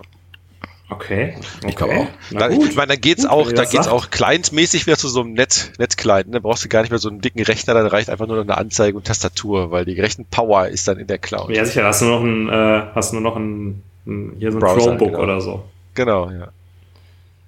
Und dann irgendwann kommt, gibt's, gibt's die ersten Clients für die, äh, äh für die IDEs. Das ist das, das erste Browser-Plugin, das diese, dass die IDE wieder, wieder dahin holt. Jetzt auch, jetzt, eigentlich. Ja. Genau, jetzt auch mit, mit Local Caching, damit das nicht alles mal so über die, über die Internetleitung ja. gejagt werden ja, muss. Dass das dann geil. Das, zehn Sekunden lädt, bis die Datei dann auch da ist, die du gerade öffnest. Das klingt oh geil. Gott, ich dachte immer, diese Leute, die immer erzählen, alles kommt wieder, das wären einfach nur so Opas, die immer wir sind in Erinnerung live dabei. Wir, wir sind, sind, live dabei. dabei. So ein verdammter Mist. Ja. Bene, ich bin nervös. Warum bist du nervös? Was, was, was sagt die Uhr? Äh, der Tacho sagt. Sind wir schon bei 10 Minuten? Wir haben, wir haben jetzt gerade 20 Minuten weg. Äh, ich denke, wir können noch ein bisschen. Wir haben noch ein paar Punkte. Ich möchte auch noch ein paar Punkte machen. Ich möchte auch noch meine steile These bringen. Ja. Äh, insofern gibt uns. Hast du schon Jingle dafür? Für die steile, steile These. These. Die kannst du mal. Mach, das, mach so einen Einspieler. Ja. ja. Das ja Moment, 20 Minuten Musik und so. ja, 20 Minuten kann nicht sein. Ja, rechne mal eine Stunde drauf, dann bist du bei der richtigen Zeit. Ich, ich wollte gerade sagen, das, also also ich möchte, okay. ich möchte jetzt wenigstens noch zu dem Thema kommen, weshalb wir überhaupt diese Folge gemacht haben. Und das ist dieses komische VS Code Remote, weiß ich nicht was Gedönsel. Das gibt's in Teil 2, ja. Cliff, Cliffhanger. genau. Ja, soll ich nee. was dazu sagen? Ja, sag was Also ich kann sowohl zu, äh, zu Flubits steht ja auch was. Äh, mhm. Äh, mit, mit Doppel-O wird das geschrieben. Flubits. Oh, das korrigiere ich mal gerade hier. Ja, korrigiere ich. Ähm, das hat für mich so bedingt gut funktioniert. Ähm, da war das Problem irgendwie immer, dass man also ich habe vielleicht, hab, vielleicht erklärst du kurz, was das man, ist.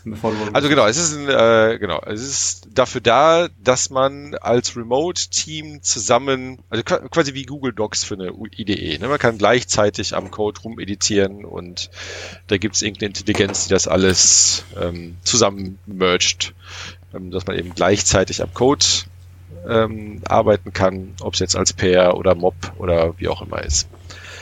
Ähm, und da gibt es quasi äh, zwei Ausbaustufen, entweder nur über Screenshare, dass alle anderen zugucken und äh, mit reinreden können oder vielleicht auch noch irgendwie mit, äh, mit, mit, mit Farbe auf dem Bildschirm rummarkern. Hier klick mal da, mach da mal das. Ähm, da gibt's dann auch, ähm, ich weiß gar nicht, ein paar ähm, Shell-Skripte, die dann so äh, Work-in-Progress-Commits machen, dass du quasi, wenn du so ein ah. Handover machst bei einem Mob, dass du mhm. sagst, so ich committe und push eben, ähm, oder äh, das muss Mob-Start, keine Ahnung, äh, gibt es irgendwas, kann man, kann man nachsuchen. Dass das, ähm, dass dann der andere Screen shared und dann, dass es auch recht seamless ist. Oder du hast eben über Technologie die Lösung, ähm, dass du Plugins hast, ähm, die dir das dann abnehmen, dass dann alle gleichzeitig ähm, ihre lokale IDE aufhaben und dann den gleichen Codestand haben. Da war es bei Flubits war es dann irgendwie immer für mich komisch, weil dann einer den Workspace aufmacht, die anderen müssen auch die IDE öffnen und dann dem Flubits Workspace beitreten und hatten, da weiß man ein bisschen komisch, ist es jetzt mein Code, ist es der Remote Code und dann äh, hier hat sich was geändert, welche Version willst du behalten? Das war, äh, hat sich für mich nie so hundertprozentig angefühlt und das war tatsächlich bei Visual Studio Code ähm, sehr viel angenehmer. Da konntest du halt eine, eine, Session starten und wenn andere der Session beigetreten sind, hat sich ein neues Studio Code Window ähm, geöffnet und du hast halt den Codestand von der Remote-Person gesehen. Mhm. Ähm, und das wäre so, das war, das war so, dass ähm, die, äh, die Pflicht, die Kühe war dann, dass du auch das Terminal freigeben konntest. Das heißt, auch andere konnten dann bei dir auf dem Terminal äh, Befehle eintippen ähm, muss man natürlich dann entsprechenden Leuten vertrauen, ne? aber dann konnten die auch dann irgendwelche NPM und Git-Sachen äh, auf dem Terminal machen. und du konntest auch lokale Ports freigeben. Ne? Das heißt, du konntest dann hier dein Port 3000, 9000 oder 8080 oder sowas ähm, über Visual Studio Code im Rahmen der Live-Sharing-Session freigeben. Und dann haben auch die ganzen anderen Remote-Teilnehmer äh, Localhost 8080 gehabt oder Localhost 3000 und konnten dann auch auf dem Dienst, den du quasi bei dir lokal hast laufen lassen, in Development, ähm, bei sich als Localhost im Browser aufrufen können. Und das wow. ist dann schon ziemlich cool. Ne? Ja. Äh, äh, Localhost, okay. Äh, okay. Das, das hört sich an wie Science Fiction, muss ich sagen. Irgendwie so, ja. ja. Nee, äh, ja, ja, ist einfach ein, ein TCP-Tunnel dann, ne, der halt dann von von Remote auf, auf das, was bei dir gerade lokal dann läuft. Ähm, Bene, das wird. ist einfach nur ein Aber das ist schon ganz cool. Ja. Das ist klar. klar. klar. Also. Ja, aber wenn wir jetzt hier so Let's, Let's Code Remote machen würden, ne, dann könnte einer von uns eben der, die, die, die Live-Share-Session hosten. Und mhm. wenn ich dann die, ähm, die Anwendung starte, kannst du halt trotzdem auf Localhost 8080 darauf zugreifen von, von deinem Rechner aus. Über einen mhm. TCP-Tunnel. Der Holger und ich, wir sind gerade, ja. glaube ich, so ein bisschen begeistert, weil wir total geflasht sind, dass das geht und du da so sagst, ja, ist ja ganz einfach. Mein Gott, TCP. Ja, klar, ist einfach ein TCP-Tunnel. Ja, vielleicht habe ich Wahrscheinlich ist es kein TCP-Tunnel, was anderes. Ich, ich sag mal so, man, das baut man nicht an einem Wochenende, aber wenn man ein bisschen mehr Zeit hat, dann kriegt man das schon irgendwie hin. Ne? Ja, ja, ähm, ja. Also würdest du jetzt so insgesamt sagen, dass das schon irgendwie ganz gut funktioniert oder bist du da eher, das so, hat eher so in den, den Kinderschuhen? Nein, das hat äh, ziemlich gut funktioniert. Also es gab ab und zu mal ähm, Effekte, wenn Netzwerkverbindung vielleicht nicht so gut war, dass dann jemand gesagt hat, äh, ich sehe deine Änderung hier gerade nicht bei mir und dann haben wir die, die Session einmal neu gestartet und dann ging es wieder. Mhm. Äh, aber generell war das auch über Stunden hinweg sehr nutzbar. Das hat echt gut funktioniert. Ähm, geht allerdings nur für Visual Studio Code. Äh, dafür gibt es dann aber auch kein Flubits-Plugin für Visual Studio Code. Das heißt, entweder machst du Flubits, das hat dann Plugins für alles andere, ja, für Eclipse und IntelliJ und mhm. Konsorten, oder du machst halt Live-Share, das geht dann nur mit, mit äh, VS-Code. Mhm. Ob es noch was anderes gibt, weiß ich nicht. Das sind so die beiden Sachen, die ich kenne, mit denen ich Erfahrung habe. Ja. Ja, Holger, du bist ja auch so ein alter Pair-Programming und Mob-Programming-Buff. Mhm. Äh, wie, wie machst du das denn im Moment? Ähm, aktuell entweder per ähm, Screenshare, ganz klassisch, einer tippt, der andere, also du teilst deine IDE, also quasi keine Tool-Unterstützung. Mhm. Also das, äh, das habe ich noch nicht ausprobiert. Also Screenshare, ein, ein, eine tippt und ähm, der andere kommandiert quasi. Mhm. Ja, genau, genau. Eher so. Also wo, wo es so ein bisschen abfällt, dann trotzdem immer noch, ist sowas wie ähm, die Formatierung, ne, einige Shortcuts funktionieren nicht so bei den Remote-Leuten, weil die dann nicht die gleichen Plugins haben, die der Host hat oder nur die Plugins beim Host funktionieren. Ähm, da so, okay. bröckelt dann so langsam weg, aber äh, generell geht das schon alles ganz gut. Mhm. Mhm. Ähm, wir machen das bei uns im Team im Moment auch, hauptsächlich mit Slack. Ähm, also wir haben bei uns in der Firma Hangouts, Zoom und Slack im Einsatz. Ähm, und Slack ist deshalb das, was wir benutzen, weil man da wenigstens malen kann als Teilnehmer. Das ist ja die Möglichkeit, dass du halt so einen Stift hast, dann kannst du dem anderen auf dem Bildschirm malen. Ich meine, das geht mittlerweile in Zoom auch. Echt? Okay. Das geht in Zoom auch, ja. Ähm, aber was natürlich irgendwie viel schlauer ist, ist, dass solche Tools wie Fluebits ähm, sich da, also dass es nicht einfach eine Bildschirmübertragung ist, sondern dass die verstehen, was der AST von dem Code ist. Und ähm, ich glaube, da, da, muss, da muss die Reise auch hingehen, aus meiner Sicht. Bist du sicher, dass das AST ist? Weil ich hätte gedacht, das ist einfach nur textbasiert. Äh. Also wenn es nicht AST-basiert ist, dann benutze ich das nicht. okay, ist, äh, dann, dann, dann gehe zu LiveShare. Ja. Wir hatten letztens noch mal Screen ausprobiert, Screen.io, das ist irgendwie so ein, so ein neues Ding was gerade aufkommt. Natürlich auch so ein bisschen mhm. durch diese ganze Homeoffice-Situation beflügelt. Äh, das funktioniert aber nicht besonders gut. Da sind wir dann wieder zu Slack zurückgegangen. Ähm, ich fand diese, das, was du über Visual Studio Code erzählt hast, ähm, interessant. Äh, das hat mich neugierig gemacht. Ich weiß nicht so genau, ob ich in Visual Studio Code Java programmieren möchte, aber ich glaube, ich werde es einfach mal ausprobieren mit den Kollegen, ob das was taugt. Mhm. Boah, ich also ich, ich, glaube, also, Entschuldigung, nee, mach du erst. Nee, du. Ach so. Äh, äh, nee, mach du. Nee, du.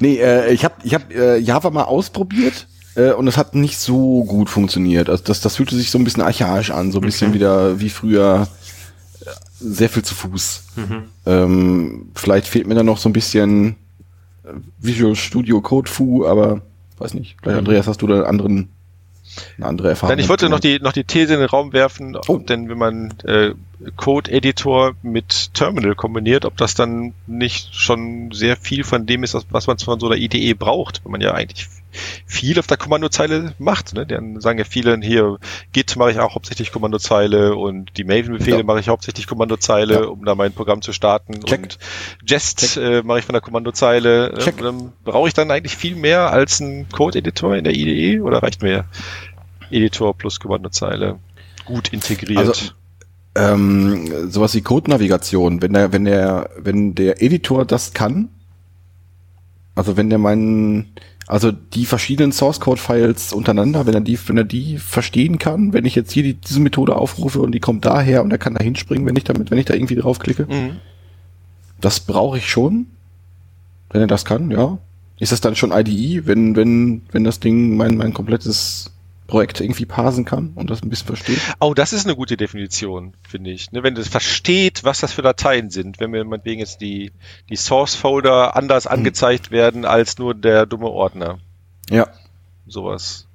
Mhm. Ja. Aber ja. Mhm. Das kann sein. Das, das ist ja, das ist eine gute Definition. Sind wir Nicht da schon auf dem Weg, äh, auf, auf die Zielgerade, wie sieht die Idee in fünf Jahren aus? Weil wir haben ja, wo kommen wir her, kommt, jetzt kommen wir, wo gehen wir hin? Kommt die steile These jetzt? Ach, die, die steile These, oh, ja, ja, vielleicht kommt meine steile These ja. auch noch am Schluss. Das ist ein guter so. Punkt. Die steile These kann am Schluss kommen. Holger. Ich scroll einfach mal ein bisschen. Wo gehen wir in fünf Jahren hin? Wo, wo stehen wir in fünf Jahren, was Ideen angeht? Blick in die Glaskugel. Ich glaube, wir sind wieder genau da, die wo wir jetzt sind. These. Also wir haben ja gerade schon festgestellt, es bewegt sich in, in, in Kreisen vorwärts. Wir werden, glaube ich, recht zügig eine, äh, äh, eine Ära der Online-IDEs äh, sehen.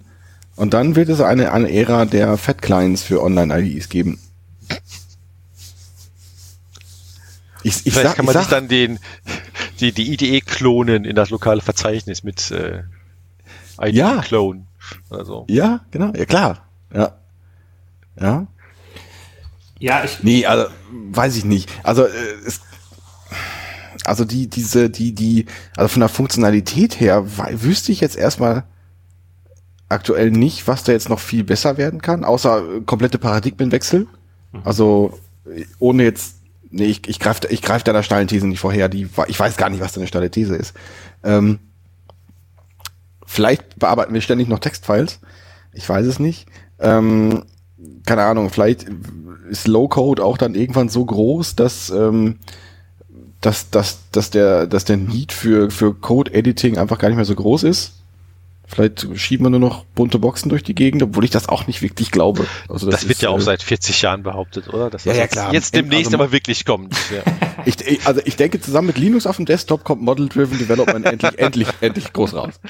Kästchen-Driven Development. Ja. Kästchen-Driven Development, ja, das, äh, das, das kommt ganz groß raus. Ja. Dann, ähm, hm? Ja. Nee, also ich, ich, ich, ich ich wollte gerade nur sagen, äh, ich habe tatsächlich mal einen Import gesehen aus PowerPoint in eine IDE für, für Manager, dass die auf Manage, dass die in PowerPoint halt Kästchen Pfeile malen konnten ja. und daraus dann was generiert wurde. Das war auch so lustig. Das ist geil, das ist geil. Nee, also ich, ich wüsste jetzt nicht, also noch mehr Komfortfunktionen. Ähm, was ich gesehen habe, schon in der aktuellen IntelliJ-Version, wir machen relativ viel Werbung für, für IntelliJ, aber ich bin ja auch relativ begeistert davon, ähm, so ein Feature, wenn du ähm, wenn du ein Git-Commit hast. Da gab es so ein, so ein Amazon-Feature. Leute, die folgenden, folgendes Source-Set editiert haben, haben auch, haben auch gerne folgende, folgende Files editiert. Mhm. Und das ist für mich fast schon so ein Zukunftsfeature. Also, also das ist ja so ein AI-powered äh, ja, IDE. Ja, keine Ahnung. Also ne, die, ja. sich die Frage zu stellen, wenn, wenn du genau diese beiden äh, Source-Files äh, editiert hast, ist die Wahrscheinlichkeit groß, dass, dass du da, da auch noch irgendwas ändern musst. Das kann mir auch Und gerne direkt die Stack Overflow Antworten anzeigen bei irgendeiner Fehlermeldung, die ich nicht verstehe. Ja. Ich glaube, selbst das gibt's schon irgendwie. Aber ja. Aber das sind ja alles in, insgesamt auch nicht, die, nicht diese riesigen Würfe. Also damals habe ich, da, damals TM, äh, das ist Lighttable, was ich, was ich da mal äh, auch verlinkt habe. Lighttable war so eine, war so eine Closure IDE, ähm, die war auch sehr, sehr ähm, lightweight, quasi hatte so ein bisschen auch die Anmutung von, von was, was jetzt Visual Studio Code hat und hatte so als, als Killer-Feature, dass du während du editierst so die, die, die, die Werte, die durch das Programm ähm, laufen, sehen konntest. Das mhm. heißt, du hast dann dein, dein, dein if geschrieben oder was, was immer das Closure-Äquivalent war, ähm, und hast dann gesehen, wie sich dann der, der, der Datenfluss dadurch ändert. Und aber was ähnliches hast du mittlerweile auch schon in dieser einen großen IDE, dass du äh, genau auch die Werte dann, wenn du, wenn du so ein Programm laufen lässt, halt ja. direkt da angezeigt wird. Ja, das war ein Light-Table alles noch so ein bisschen schicker. Aber ja. Im Marketing muss man sagen. Also Lighttable hat halt ein riesen Marketing gehabt, wo alle geflasht so? waren von diesem anfänglichen, von diesem anfänglichen POC, den die da hatten äh, der ja Closure, also für Closure halt irgendwie war. Und dann ist es ja. in der Versenkung komplett verschwunden und äh, in der Zwischenzeit ist auch so ein bisschen dieser anfängliche Hype um Closure meiner Meinung nach wieder verschwunden und ähm, deshalb ist auch Lighttable irgendwie in der Versenkung verschwunden. Oh, auch das, auch das dürfen wir nicht so laut sagen, Benedikt. Das dürfen, auch das dürfen wir nicht so laut sagen. Ja. Es gibt, es gibt ja durchaus äh, hier Closure-Fanboys in unserer Hörerschaft. Ja, ich glaube, wir werden auch aufs Brot geschmiert bekommen, dass der Holger schon wieder über Closure abgelistet hat. Also ich finde Closure großartig. Also ich habe doch damals, als ich Lighttable ausprobiert habe, habe ich das äh, anhand von diesem Buch gemacht hier, äh, Functional Programming for the Object-Oriented Programmer, äh, wo der Autor sich dachte, das ist eine Riesenidee, ähm, äh, ein objektorientiertes System in, äh, in, in Closure nachzubauen. Mhm. Das war, das war, es war erst sehr seltsam, aber doch am Ende ein sehr, sehr geiles Buch, muss ich sagen. Und das war, da war Lighttable sehr, sehr hilfreich. Ja. Gut. Aber vielleicht nicht, nicht unbedingt, also die, der, der, der, der, das Verkaufsargument war, wenn du so ein objektorientierter Mensch bist, lernst du dadurch quasi funktionale Programmierung hm. on the fly. Das war nicht so. Also das war jetzt eher ein holpriger Einstieg, muss ich sagen. Aber nichtsdestotrotz sehr spannend. Kann ich empfehlen, das Buch. Ja. Äh, ich möchte mal, ich greife das jetzt mal auf, dieses, äh, wie sieht die Welt in fünf Jahren aus? Und dann überlassen wir natürlich dem Gast das letzte Wort. Ähm, also ich glaube auch, dass wir, ich finde, du hast das gut zusammengefasst, ich glaube auch, dass es bald so ein, so ein Hype der Online-IDEs geht und ich glaube äh, auch, dass es da wieder die Ernüchterung geben wird. Denn ähm, als wir gerade über Eclipse gesprochen haben und dass das irgendwie immer nicht funktioniert hat und man dann wieder einen neuen Sync gemacht hat, da habe ich so gedacht, ja, das liegt halt auch daran, dass Eclipse halt auch einfach ein ganz schönes Biest ist, was einfach die Komplexität dieser ganzen Plattform angeht, auf der das aufgebaut ist.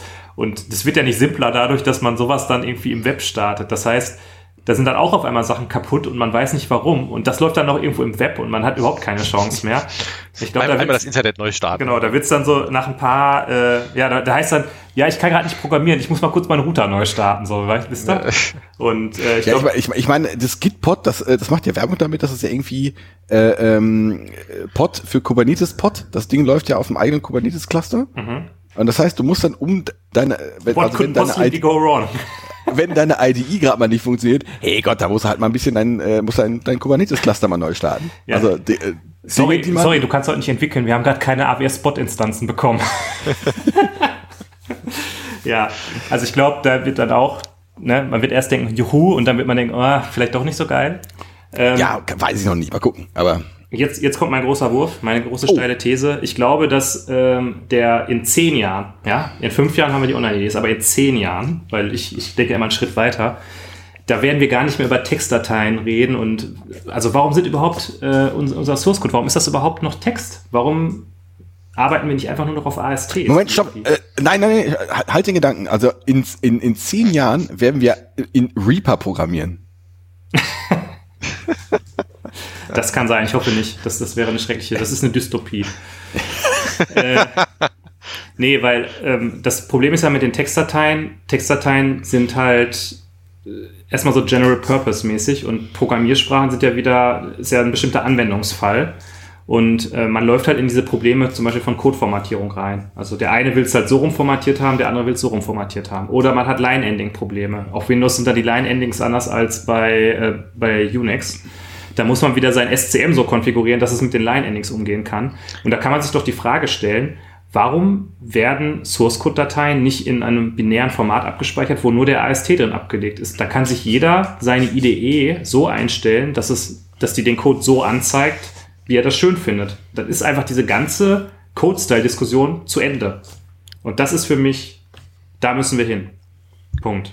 Ich und damit überlasse ich dem Andreas das Feld, um dem noch eine, okay. noch die Krone aufzusetzen. Ich, also ich kann, ich kann da gerade den Finger nicht in die Wunde, Wunde legen, aber mir, ich habe das dumpfe Bauchgefühl, die Idee gab's schon. Und ich weiß nicht, ich überlege gerade, warum das nicht so gut funktioniert hat. Vielleicht, du kannst doch weil, nur abspeichern, wenn du, wenn du, äh, also nur, äh, du kannst ja nur ASD-konform ähm, äh, äh, manipulieren. Aber jetzt hast du ja oft, oft schon den Fall, dass du das vielleicht genau eben nicht möchtest. Also, dass du auch einen invaliden Stand hast. Du kannst, du kannst nie wieder invalide Stände abspeichern. Okay, das muss ja nichts Schlechtes sein. Ja, das ist richtig, aber, aber kannst. Nee, aber du ja, das ist richtig, das muss nicht Schlechtes sein, wenn das, wenn das, wenn das funktioniert. Aber du, du, du hast dann plötzlich, während du editierst, den Zustand, dass du, dass du diesen Grad nicht persistieren kannst. Mhm. Weil, stimmt, ja. Ich glaube, das größte Problem ist, dass du immer einen Viewer dafür brauchst, oder? Dass du halt mal irgendwie mit ja. irgendwas die Textdatei aufmachen kannst. Sondern das stimmt, ja. Das, du hast halt. Du äh, musst dann, online. du kannst dein, du kannst deine, dein Programm. AST-Pod. du kannst dein Programm dann wirklich nur noch dadurch editieren, dass du Refactorings anwendest. Du kannst nicht einfach ähm, was schreiben quasi, sondern du musst dann quasi eine Aktion machen, neues Feld hinzufügen und muss dem Editor dann sagen, wie dieses Feld heißen soll, damit das funktioniert. Und das stimmt, da gebe ich dem Holger recht, das ist dann schon eine Änderung im, ähm, im Arbeitsfluss. Mhm. Aber ich muss sagen, ich verstehe jetzt ja. Kent Beck mit seiner TCR-Idee und dass man dafür eigentlich eine neue Programmiersprache und auch ein neues Betriebssystem braucht.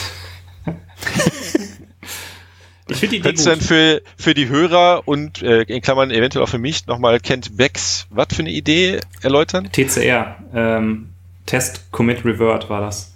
Ach, das war das, okay. Genau, da ja. hatten wir, da geht es darum, dass man, ähm, man macht eine Änderung am Code, dann lässt man, lässt man die Tests laufen und entweder sie sind grün, dann committet man, oder die sind rot, dann revertet man. Und das ist so, ein, so eine andere Herangehensweise. Und in dem Fluss oder in dem, in dem, ähm, in dem Zuge hatte Kent Bank auch einen Fiebertraum, wo er gesagt hat, eigentlich müssen wir eine neue Programmiersprache erfinden, damit wir das machen können.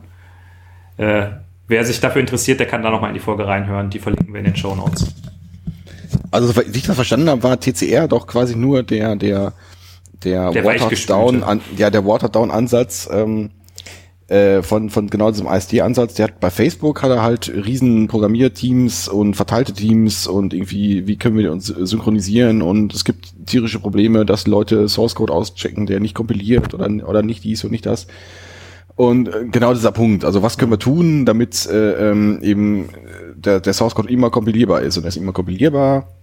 Seine These, wenn der immer ASD-konform ist. Mhm. Ist halt die Frage, ist der immer also ist der immer kompilierbar, wenn er ASD-konform ist? Ich weiß es nicht. Da gibt's ja mehrere Compile, also läuft der, also läuft der Compiler sicher durch, wenn äh, wenn wenn der AST äh, irgendwie korrekt ist? Nee, es ist kann ja immer so? noch zum Beispiel äh, einen Namen geben, den er nicht kennt. Dann ja. ist der AST Aber zumindest korrekt. du reduzierst das Problem damit, oder? Ja. Ja, Andreas. Ja. Was ist dein Blick in die Glaskugel bei den IDEs? Äh, ich, hm, das hatte ich ja vorhin schon gesagt, glaube ich. Ne? Ich glaube, Online-IDEs äh, ist, glaube ich, ein, ein Ding, ähm, dass das kommen wird. Ich meine, äh, Thea hatten wir noch gar nicht angesprochen, ne? Das marketiert sich ja auch mit groß mit Cloud und Desktop IDE-Plattformen, egal ob in der Cloud oder lokal, ist immer der gleiche Code. Und ich glaube, das kannst, hängt aber auch kannst mit du hüben wie drüben. Ähm, da, weiß ich nicht, oder? Meinst du, das ist Gitpod? Nee, das ist nicht Gitpod, aber ich glaube, warte mal kurz, ich habe da gerade mal kurz raufgeguckt. Tia. Ja, da steht Try it in Gitpod, aber ich denke, da kannst du dir den Tia Source Code in Gitpod angucken, wenn ich das richtig verstehe. Aber ich habe auch noch nicht drauf geklickt. Mhm. Ähm, Jetzt musste ich doch kurz, egal. Ja, vielleicht gibt's dann beides, ne? Vielleicht gibt's dann die, die gleich, deine IDE kannst du sowohl in der Cloud, wenn du mit mehreren gleichzeitig oder wenn es dir halt nicht so auf Performance ankommt und dann kannst du ja lieber auch dann lokal klonen. Ich klick, ah nee, Moment, ich könnte, IDE? könnte vorstellen, dass das so ein Ding ist. Mhm. Try in Gitpod. Mhm. Ja, weiß ich nicht. Na gut, Thea verlinken wir auf jeden Fall auch in den Show Notes. Dann könnt ihr selber rausfinden, ob das was mit Gitpod zu tun hat oder nicht. Aber ich Moment, glaube, Moment, Moment, ich, ich, ich, sag mal, es gibt demnächst sehr viel speziellere IDEs. Es gibt da nicht mehr so eine IDE, die alle Sprachen kann, sondern es gibt dann die JavaScript IDE und die Closure IDE, mhm. die und die haben alle einen Dark Mode. Eher so spezial, natürlich haben die alle einen Dark Mode. Eher die Spezial-IDEs. Weil die sind ja auch alle Cloud gehostet. Da ist dann egal, ob du 20 Dinge in deiner Taskbar unten hast. Mhm. In der Cloud Taskbar. In der Cloud, in der Cloud Taskbar. Ja, gut. Ich glaube, äh, dann gehen wir mal hier mit einer Stunde 35 ins Ziel. Es könnte eventuell die längste Folge aller Zeiten gewesen sein. Ähm, lieber ich Andreas, ich, wir danken dir recht herzlich dafür, dass du dir so viel Zeit genommen hast, um ja, hier schön, mal dass ich bei euch sein durfte. ein bisschen vielen, vielen Dank. zu sprechen. Ja, das hat sehr viel Spaß gemacht. Das war sehr geil. Ähm, Holger, möchtest du deine, deine beliebte Kaffee-YouTuber-Abmoderation äh, hier an den Start bringen oder? Ja, mittlerweile, also bei, bei, in der letzten Folge, die noch nicht veröffentlicht ist, äh, äh, haben wir uns ja so ein bisschen geziert, aber mittlerweile ist uns das alles egal. Äh, ich denke schon, also das ähm, könnten wir mal wieder bringen. Mhm. Aber ich muss jetzt, ich muss erst in Stimmung kommen. Okay. Äh, apropos in Stimmung kommen, Bene, was macht denn, äh, was macht denn deine Kaffeemühle eigentlich? Ich vermute mal, wenn diese Folge rauskommt, ist sie schon da. Ach, fantastisch, fantastisch. Na gut, na gut. Ja, äh, was, was ist denn eure Meinung so zu, zu IDEs? Was verwendet ihr? Verwendet ihr Visual Studio Code? Ist ihr, äh, verwendet ihr schon Cloud IDEs oder verwendet ihr schon dieses, dieses Remoting, Fluebits? Habt, habt ihr eine Meinung zur Definition von, von IDEs? Was ist, was ist so eure, eure Meinung dazu? Kommentiert das mal bei uns auf der Seite.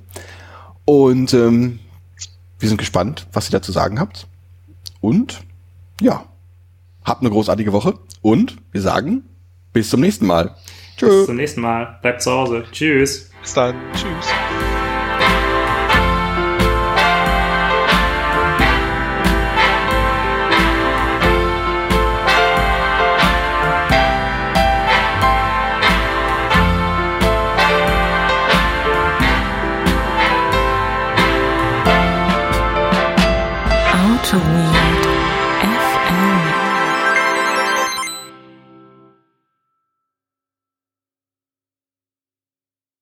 Sehr schön.